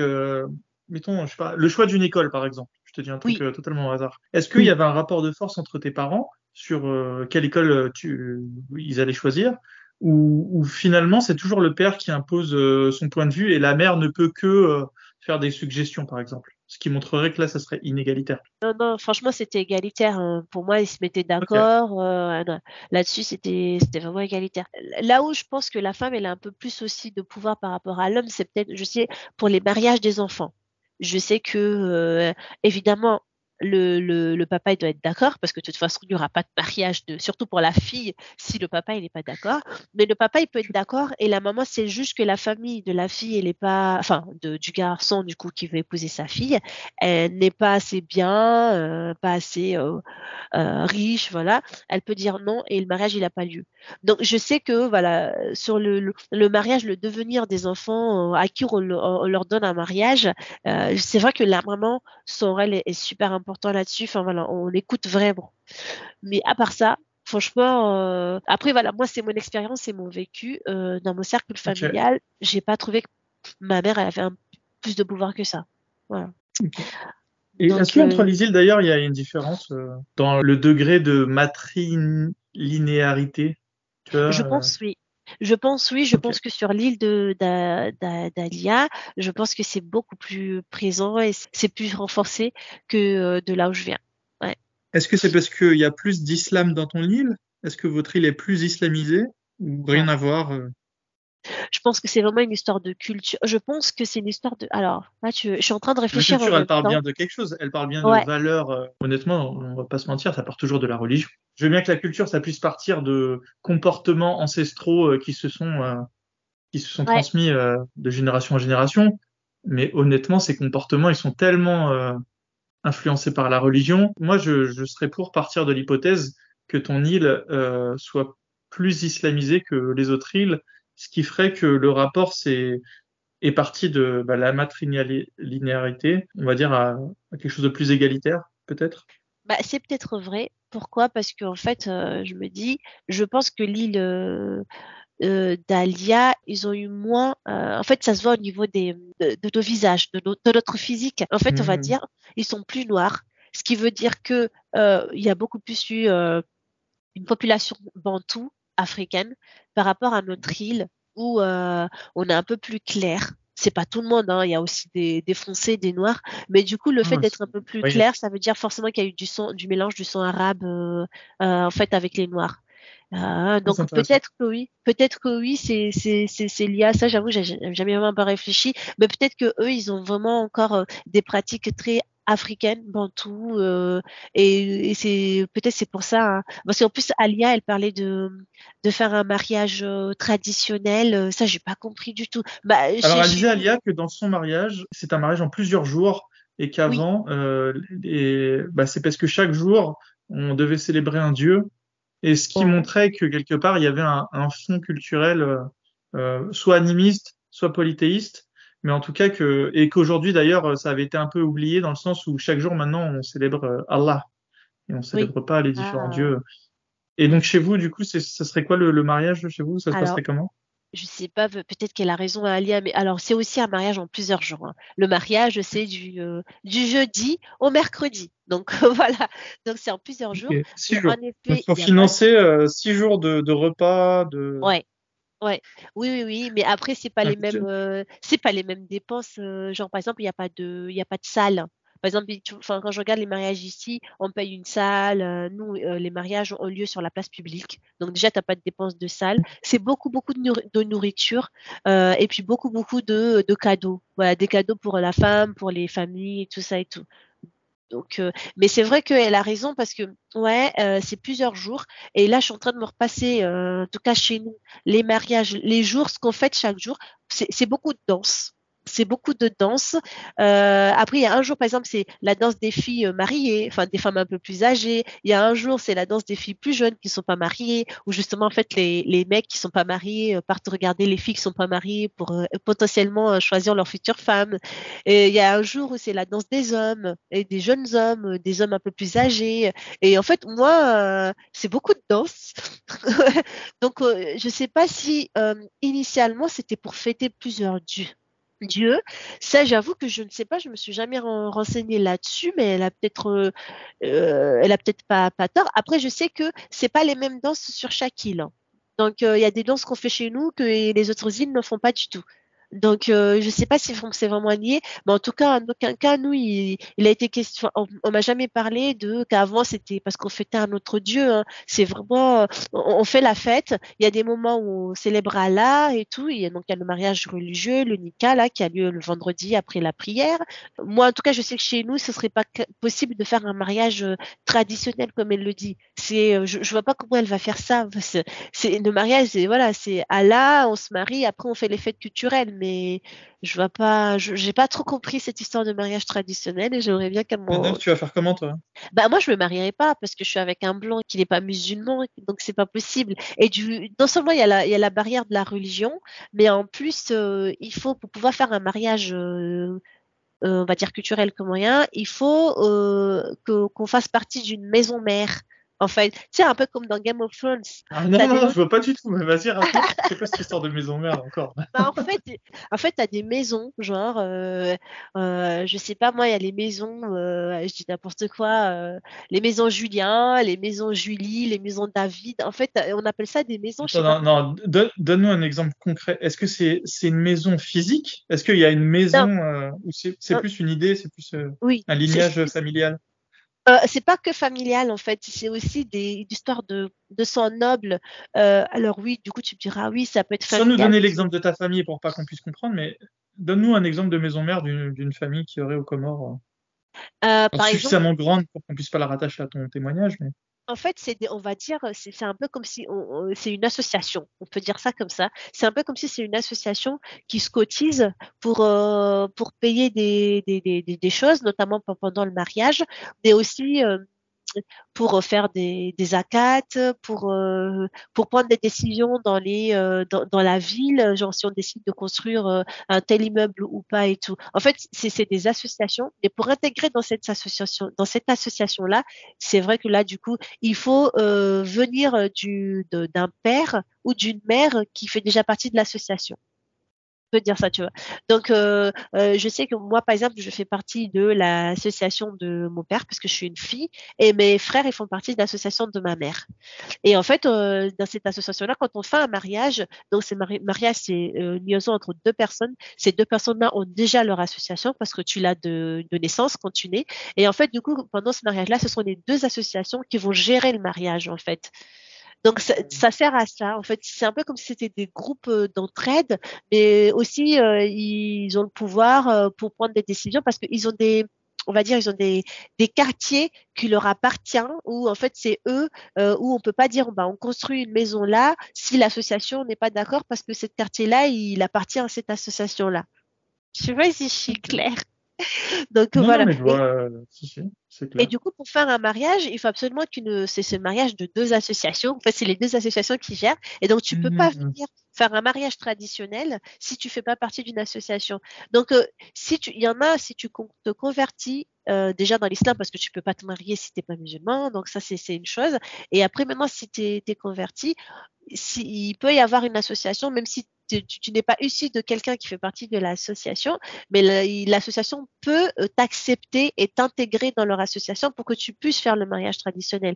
Mais c'est limité, tu peux pas tout faire parce que tu es quand même un étranger. Il y a pas en gros, là, vous êtes coincé parce que personne ne va accepter un blanc athée. Euh. C'est ça. Donc, je pense que les D'ailleurs, est-ce que tu penses vraiment que personne ne va l'accepter ou c'est juste ce que bah, tu penses? Enfin, je veux dire là maintenant, parce que du coup, il s'est passé plein de choses, euh, j'ai revu euh, ma mère et euh, elle, là maintenant, elle accepte parce que voilà, elle l'accepte, elle commence à l'accepter, mais à condition qu'on se marie. Parce que là, pour l'instant, nous, on vit dans le péché. Donc voilà. Vous pas vous marier. Comment? Bah, Vous ne pouvez pas vous marier. Mais si lui se convertit, c'est là où moi ça va pas. C'est qu'il faudrait. Ah, oulala, là là là là, je vais arriver la daronne. Donc là, elle est en train de vous demander de, de faire de que, que, ton mari se convertit, enfin ton copain se convertit à l'islam. C'est ça, c'est ça. Et ensuite que vous fassiez un ensuite que vous demandiez à une association l'autorisation et que bah ensuite euh, l'association elle va dire oui et vous allez pouvoir vous marier et ton mari pendant tout ce temps-là il va devoir jouer le jeu. C'est ça. En fait, on n'en est même pas déjà à l'association. On est déjà au fait que pour faire un mariage euh, euh, halal, quoi. En fait, qu'on vive pas dans le péché, déjà. Parce que les histoires mmh. d'association, ça c'est culturel, en fait. Mais pour elle, déjà, le plus important, c'est que là, on est dans le haram, on vit dans le péché. Et du coup, euh, elle veut déjà qu'on fasse le nikah, quoi. Enfin, qu'on fasse le mariage religieux. Et on parle pas encore des associations. Donc, donc ça, c'est ce qu'elle veut. Et moi, je dis non pour l'instant. Et donc, on reste bloqué là. Et ils comprennent pas. Euh, ils comprennent pas parce qu'en fait, euh, ils vont, ils vont finalement. Moi, si je ne me marie pas, c'est vraiment là, je dis que je suis apostat, sans le dire en fait. Parce que pour l'instant, la situation, on pensait, on se dit, voilà, elle est tombée amoureuse euh, avec un blanc athée, euh, c'est pas de sa faute, et elle veut suivre son cœur, mais en aucun cas on remettait en cause ma foi en fait si maintenant, je me, dit les parents ils veulent, les parents ils sont d'accord pour que tu te maries avec lui, euh, voilà, qu'ils se convertissent pour que tu te maries avec lui. Si je, tu dis, tu continues à dire non, mais qu'est-ce qui se passe en fait? Donc je sais que dans le temps, d'ici quelques années, bah ils vont conclure que je suis apostate, que j'ai quitté l'islam. Et euh, là, ça va être une autre histoire, je pense. Parce que pour l'instant, ils sont là, enfin, ils se disent euh, bon, d'accord, il s'est passé beaucoup de temps, on veut bien accepter, on a compris, euh, elle tient son homme et tout ça, on veut bien accepter, mais alors qu'elle vienne faire le mariage religieux. Et si je dis non, mariage religieux, c'est vraiment une, euh, une, révolte en fait que je ferai. Donc voilà. Donc bon courage pour gérer cette situation. Hein. Et eh ben dites donc, bon bah écoute, je te, je te souhaite bien du courage pour tout ça. Bon, allez, on va, on va, on va pas parler d'un autre sujet. Euh, qu'est-ce que tu penses sinon de, bah, du dogme islamique maintenant euh, que tu apostates euh? bah, D'ailleurs, est-ce que l'enfer, ça a continué à te tracasser Parce que finalement, toi, tu as apostasie pour des causes féministes, oui. on va dire. Mais, mais est-ce que tu avais très peur de l'enfer Comment tu as réussi à, à outrepasser cette peur Et qu'est-ce que tu penses du coup bah, de l'islam en général maintenant?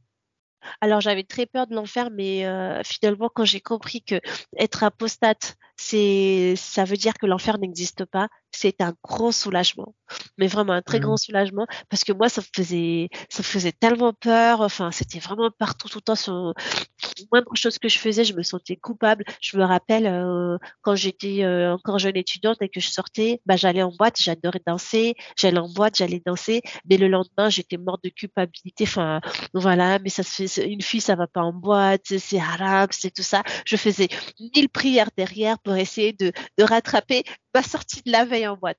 Et en fait. tu compensais. non, tu compensais ta petite sortie. Voilà, c'est ça. tu buvais de l'alcool ou pas non, non, non, j'allais en boîte, mais je buvais pas d'alcool. Parce qu'en fait, j'adore danser. Et euh, du coup, j'allais en boîte. C'est l'aspect danse, toi. Voilà, c'était ça. C'était plus l'aspect danse, mais pas d'alcool, rien du tout. Mais rien que ça, je me sentais coupable, mais vraiment. Donc j'étais mal et tout. Et en fait, quand je dis, mais en fait, l'islam c'est pas pour moi, on arrête. Et donc en fait, je me suis dit, mais ça veut dire qu'il n'y a pas d'enfer pour moi en fait. Et ça a été vraiment, vraiment un gros soulagement en fait de me dire qu'il n'y a pas d'enfer et qu'il n'y a plus rien qui peut lasser derrière. Euh, et ça, c'était vraiment, vraiment trop trop bien. Enfin, ça, donc finalement. Euh, très vite fini mon histoire avec l'enfer, allez hop, oublié, euh, voilà.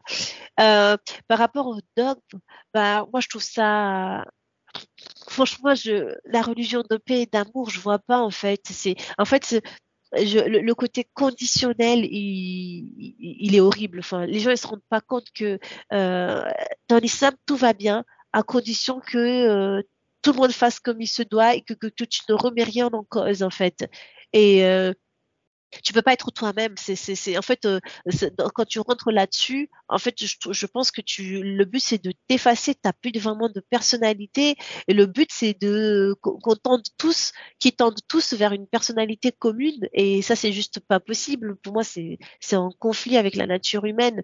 Et moi, en tout cas, j'ai j'ai, j'ai vraiment eu du mal avec ça. Je sais pas comment les gens qui sont dans l'islam arrivent à, à, à faire, enfin, à pallier les deux. Ou alors pour moi, c'est soit euh, tu, tu, tu, pratiques l'islam comme euh, juste enfin par mimétisme mais en fait tu crois pas vraiment. C'est juste que voilà c'est la religion de ta famille de ton pays euh, tu prends ça comme ça. Ou sinon bah tu vires vers l'extrémisme. Et ceux qui sont entre enfin tu peux pas avoir la paix moi j'ai voulu être une bonne musulmane tout en étant en étant moi-même et ça, j'ai jamais réussi parce que je trouve que c'est pas possible euh, avec l'islam. Donc euh, trop de conditions et euh, je trouve ça triste quoi parce qu'en fait finalement, je trouve qu'on s'y perd là-dedans. Enfin voilà. Je sais pas si j'ai un peu répondu à la question, mais non, si totalement. En fait, ce que tu nous dis, c'est que pour être en paix avec soi-même en islam, c'est soit tu tu euh, acceptes à fond euh, de te plier au modèle euh, de comportement que t'impose l'islam? Parce qu'en fait, on, parlerait plus d'un modèle comportemental à adopter pour les femmes. Ça veut dire être, enfin, chercher d'abord à se marier avec un, bon musulman et ensuite se soumettre à lui et, et, et s'occuper de, enfin, accepter de s'occuper du foyer familial. Donc ça, ce serait pour la femme. Et puis pour l'homme, ce serait d'abord être un bon musulman, donc respecter toutes les conditions euh, pour être un bon musulman, et ensuite, euh, voilà, s'occuper de son foyer, de, de, sa famille, et de subvenir à ses besoins. Et si on accepte totalement de se plier à ce, à, à, à ce modèle, euh, effectivement, on peut être euh, en paix avec l'islam, j'ai envie de te dire. Oui. Euh, Mais forcément, si, si tu as les valeurs occidentales qui sont, contrairement à ce qu'on nous dit, euh, elles peuvent être bien différentes des valeurs islamiques. Et si tu penses qu'elles sont, elles sont, en tout cas, elles sont soit acceptables, soit toi, tu as envie de, bah, de, de, de, te rapprocher de ces valeurs-là, forcément, là, il y a, y, a, y a, la contradiction qui commence à apparaître. Et, euh, et, en fait, on peut être un musulman à l'occidental, entre guillemets, mais dans ce cas-là, on va pas être en paix avec soi-même et c'est ce qui peut amener, euh, voilà, bah, comme ton exemple de la boîte de nuit, euh, voilà, on va, on va aller s'amuser en boîte de nuit euh, le samedi et puis tout le dimanche, on va être euh, totalement euh, démoralisé parce que voilà, on se dit qu'on a on se rapproche de l'enfer et, qu'il faut euh, voilà faire des prières, faire des, des invocations. Ouais, donc il y a, y a, une forme de, de mal-être en tout cas qui, qui peut apparaître à ce moment-là.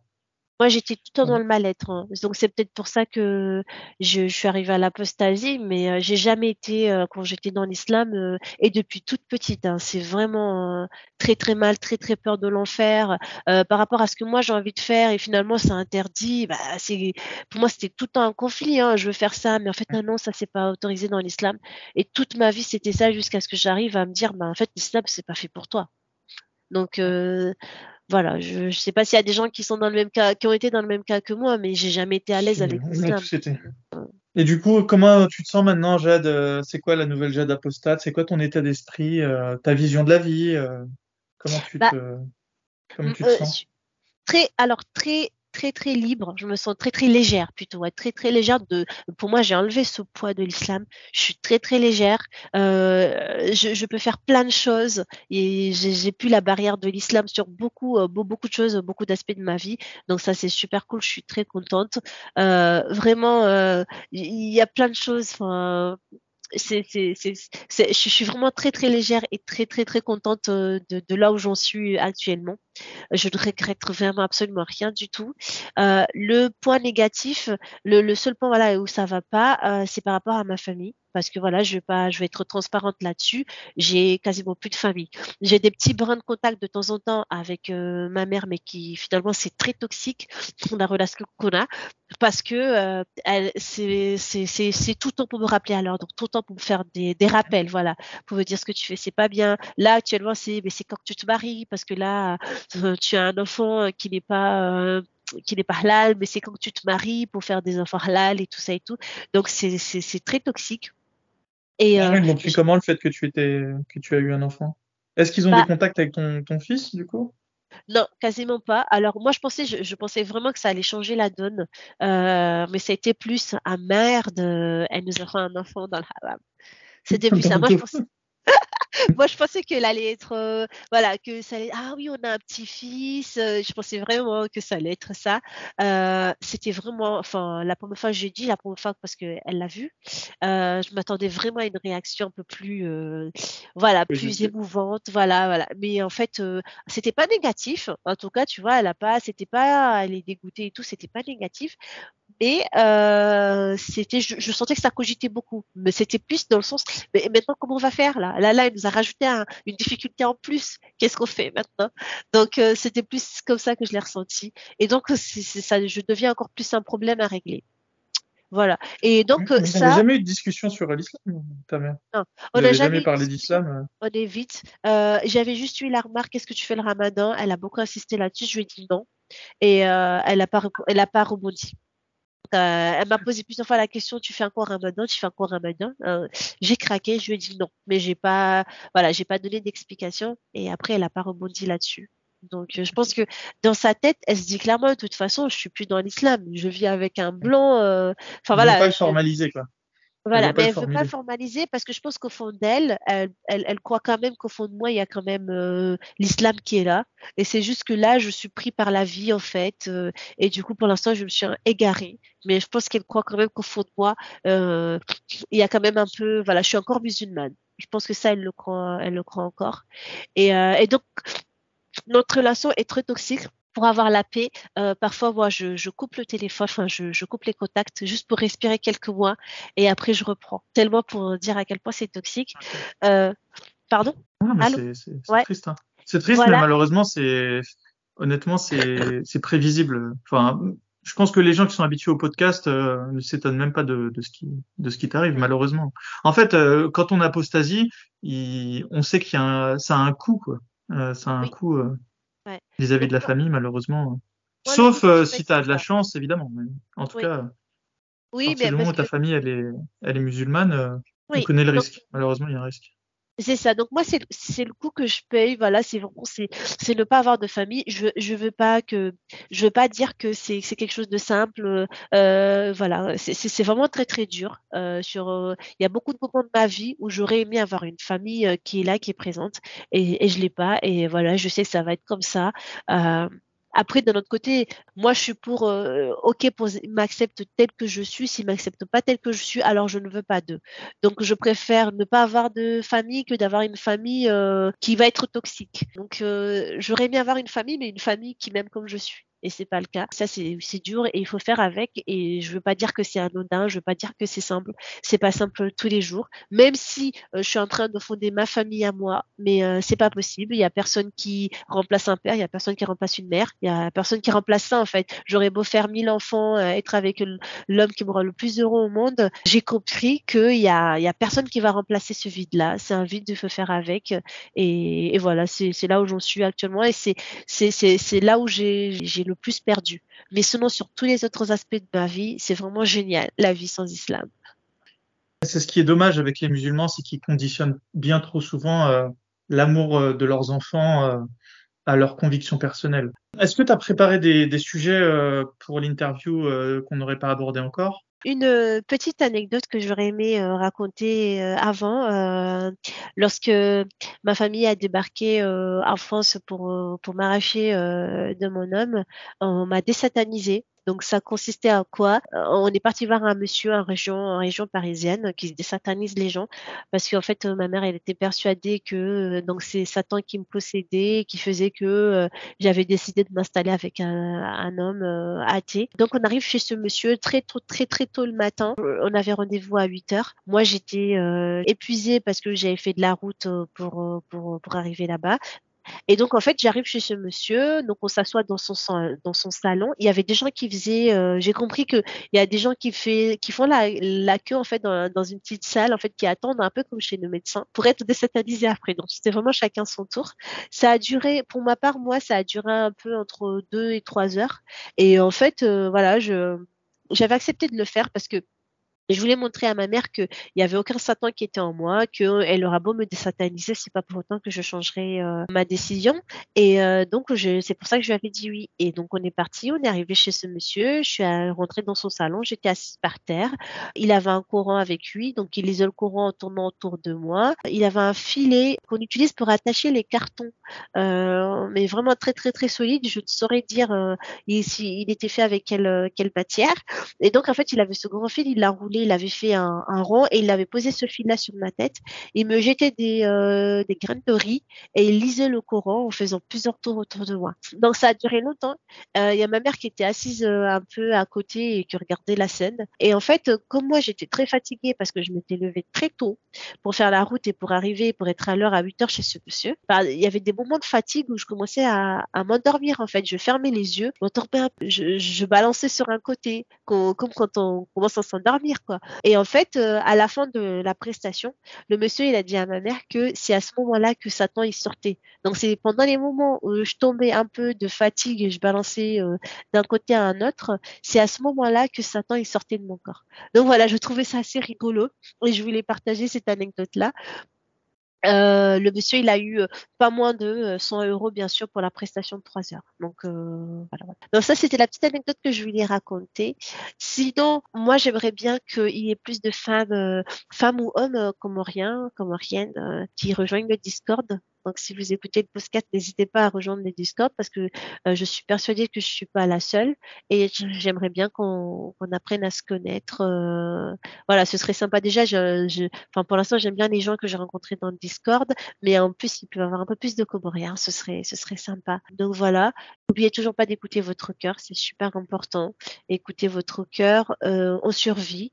Alors, moi, je sais que hum, quand j'ai j'ai décidé de m'installer avec mon homme, j'avais encore toutes les injonctions culturelles et surtout liées à la religion qu'on m'avait inculquées, qui disaient que bah comme je faisais pas ce que mes parents voulaient, que j'allais finir euh, très mal dans cette vie, que j'allais finir pauvre, que des choses allaient m'arriver.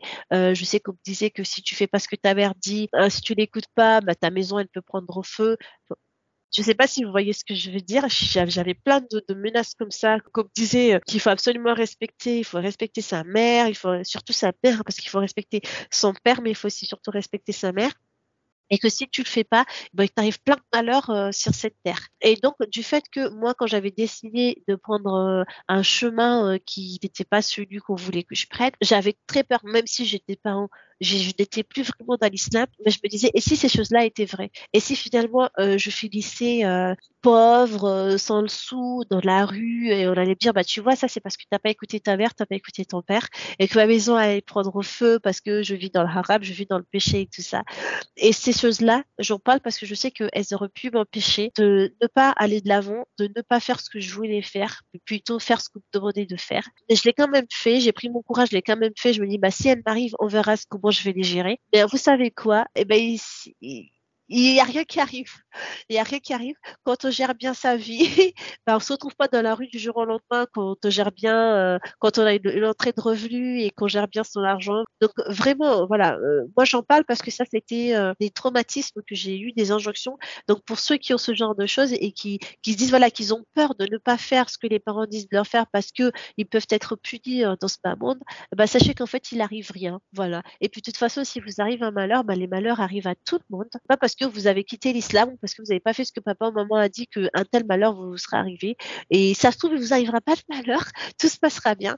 Donc euh, voilà, c'est pour dire que n'ayez pas peur des soi-disant euh, répercussions si vous ne faites pas exactement ce que papa et maman euh, et maman disent. Voilà, et ayez le courage d'aller contre eux si c'est important pour vous par rapport aux Comores, euh, par rapport à l'interview d'Alia, où elle pense que qu'aux Comores, euh, euh, l'économie n'avance pas à cause notamment de la religion, par rapport au tourisme, parce que parce que le Comorien il, il veut pas de, de femmes en bikini à la plage, il veut continuer à ce qu'on fasse l'appel à la prière, et parce que l'appel à la prière ça, ça, ça gêne certains touristes. Alors, je suis en partie d'accord avec elle. Je pense que la religion, quand même, n'aide pas pour développer le tourisme aux Comores.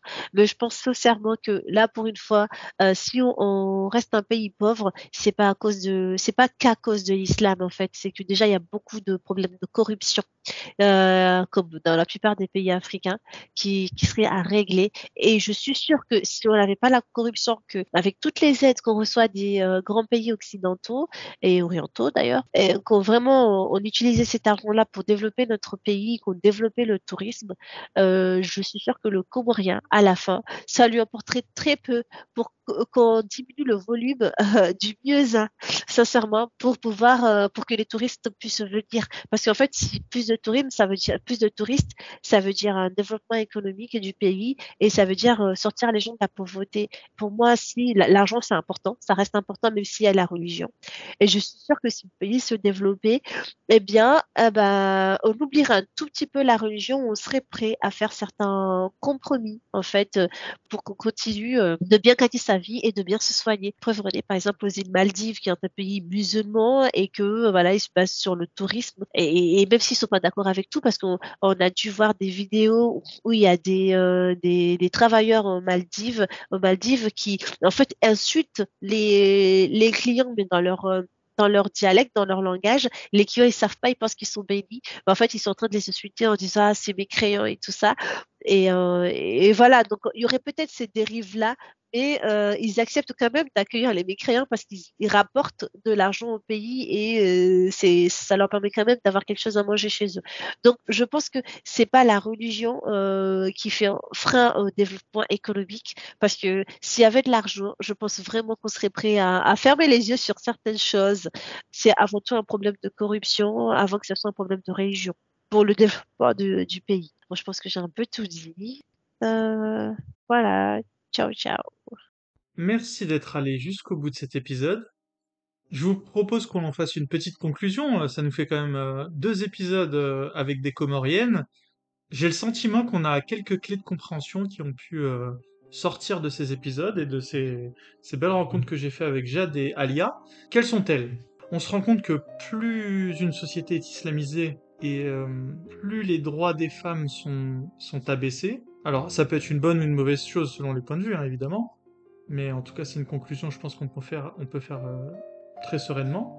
L'islam étant vraiment par essence, et là c'est vraiment moi qui parle, et c'est mon point de vue, mais beaucoup plus patriarcal que, en tout cas dans sa forme euh, actuelle, au XXIe siècle, que les autres religions, euh, forcément le, le, résultat, mais totalement observable et prévisible, est que mécaniquement, la société euh, qui va être islamisée va, va, va donner plus de, de droits aux hommes. Après, c'est très diffus. Hein. Je pense que on peut pas, on peut pas de manière objective euh, dire à euh, sur quelle portion de la société ça va se faire, mais en tout cas, j'ai l'impression que ça se fait. On peut aussi constater que les Comoriennes sont des femmes très courageuses. vraiment, je, je, ressens quelque chose chez Jade et Alia que je ressens pas chez les Maghrébines. Moi, à titre personnel, c'est l'expérience que j'ai de la vie fait que voilà, j'ai côtoyé beaucoup plus de femmes maghrébines et euh, j'ai pas ressenti cette, euh, ce courage, cette volonté que j'ai ressenti chez les Comoriennes. Alors peut-être que c'est deux Comoriennes exceptionnelles que j'ai pu rencontrer aujourd'hui et voilà que j'ai une opinion totalement biaisée, mais j'ai vraiment l'impression qu'il y, y, y, a cette force chez les Comoriennes, un peu que qu'essayent de, de, de, retrouver ou de trouver les, les, les féministes aujourd'hui de nos jours. Voilà, un peu ce girl power, moi j'ai l'impression qu'il est présent naturellement chez les Comoriennes, donc euh, voilà, peut-être voir euh, de ce côté-là euh, ce qu'elles ont réussi à mettre en place et que voudraient mettre en place peut-être les femmes en France. Sinon, je leur dis, hein, été assez surpris de la manière dont, dont a été accueillie Jade en France et comment l'annonce de sa mise en couple avec un athée a été, a été perçue et reçue par l'ensemble de son entourage mais que ce soit tant au niveau familial que religieux, j'ai été euh, presque surpris par l'honnêteté euh, sans filtre euh, que son entourage a eu envers cette situation. Je pensais qu'il allait avoir beaucoup plus de, de manière indirecte, finalement, d'arriver au même résultat, mais en tout cas, je pensais que la manière allait être mise et, et le fait qu'elle que, que ce soit sans filtre montre quand même que les musulmans sont vraiment décomplexés avec toutes ces histoires de, de, mélange euh, entre euh, communautés et euh, justement de non-mélange en l'occurrence, enfin ou alors de mélange à condition de se, convertir. Et je pensais pas que c'était aussi décomplexé. Je pensais quand même que de manière tacite, quand une communauté arrive dans un pays, elle accepte de manière même voilà même un peu à reculons le fait de bah, que les populations se mélangent entre elles, qu'il y a un espèce de brassage qui se fait voilà, peut-être pas de manière euh, volontaire, enthousiaste, mais qui se fait quand même. Et là, le fait de, vraiment constater que les musulmans, malheureusement, ils en sont vraiment euh, au stade euh, du cliché qu'on donne d'eux, quoi. Ils, ils veulent pas se mélanger avec les, populations autochtones en Europe. Et ça, ça pose quand même un petit problème, surtout quand on pense à l'enfant finalement de, Jade, qui va grandir avec cette famille qui aurait pu être fonctionnelle. Hein. C'est pas, une famille dysfonctionnelle, la famille de Jade. Hein. Mais simplement, il, n'accepte pas le père. Pourquoi? Pour des raisons religieuses. Mais le problème, c'est que le père ne voulant pas jouer le jeu, ça va forcément retomber sur l'enfant. Parce que Jade, elle, c'est une adulte. Le papa est adulte. Les deux pourront. Euh, je pense que les adultes dans cette situation, ça, va être simplement compliqué pour eux, mais ça va pas être traumatisant comme ça pourrait être pour euh, le fils de Jade. Et euh, Jade, bah, si tu m'écoutes, euh, déjà merci d'avoir d'être venu en interview, c'est très courageux de ta part. Je ne sais pas si les auditeurs se rendent compte du courage que c'est que, de venir en interview, le risque que ça, ça comporte, mais voilà, c'est un, un, risque réel et je vous raconte pas les coulisses d'Apostat Islam, mais voilà, vous, prenez de, de, vrais risques en le faisant et moi je salue votre courage. Et en tout cas, Jade, bah, j'espère que tu seras capable de protéger ton, ton fils parce que finalement, les enfants, c'est ce qu'il y a de, de plus précieux. C'est eux qui doivent être... Euh, tout doit être fait pour les protéger. Parce que les, les, enfants sont les adultes de demain. Et si on veut des adultes euh, fonctionnels et en bonne euh, santé mentale, il faut vraiment tout faire pour les protéger et surtout les protéger de, des erreurs de jugement et des errances bah, des adultes d'aujourd'hui. Donc j'espère que tu sauras protéger ton fils de, ta famille et qu'elle saura voilà, accepter ton mari pour le bien-être supérieur de l'enfant. Parce que c'est de toujours euh, de ça qu'il s'agit. Dans tous les cas, si vous souhaitez venir témoigner, si vous voulez souhaiter m'aider à améliorer le podcast, si vous souhaitez également rejoindre l'association, alors notre association est enregistrée au journal officiel. À présent, les réunions sont le mercredi. C'est une association qui aura pour thème la défense des apostats. Je vous en parlerai plus longuement au cours de prochains épisodes qui seront totalement dédiés à cela. Mais si vous voulez déjà nous rejoindre, on en est vraiment au tout début de l'association. Hein. C'est le mercredi soir de 21h à 21h45 les réunions. Donc contactez-moi sur apostaislam.gmail.com. Quel que soit le sujet, contactez-moi de toute manière par email, je vous répondrai. N'oubliez pas de laisser un petit pouce, de vous abonner à la chaîne, c'est très important pour euh, me permettre de me crédibiliser auprès des autres youtubeurs et de pouvoir euh, voilà, dans, un avenir euh, plus ou moins proche, de les contacter et de pouvoir voilà, faire quelque chose avec eux. Mais pour l'instant, à 3000 abonnés, vous vous doutez bien que j'ai pas forcément la motivation d'aller contacter des personnes qui en ont 100 000. Donc j'attends un peu que, que de l'eau passe sous les ponts et que, et que vous puissiez voilà, rendre ma chaîne crédible. Mais bon, c'est évidemment à moi de faire aussi le travail pour la rendre intéressante. Donc évidemment, c'est un jeu de vase communicant. Et puis dernière chose, euh, il y a un site qui s'appelle aposta.fr, qui est tenu par euh, l'apostat Kafir, et qui regroupe l'ensemble de la galaxie des apostats françaises sur YouTube. Si vous appréciez ma chaîne et mon travail, il y a du travail très similaire qui se fait sur les autres chaînes. Je vous, invite à, y aller et je suis sûr que vous allez trouver euh, tout ce dont vous aurez besoin sur les autres chaînes des apostats. Et quant à moi, je vous dis à très bientôt. Prenez soin de vous les apostats.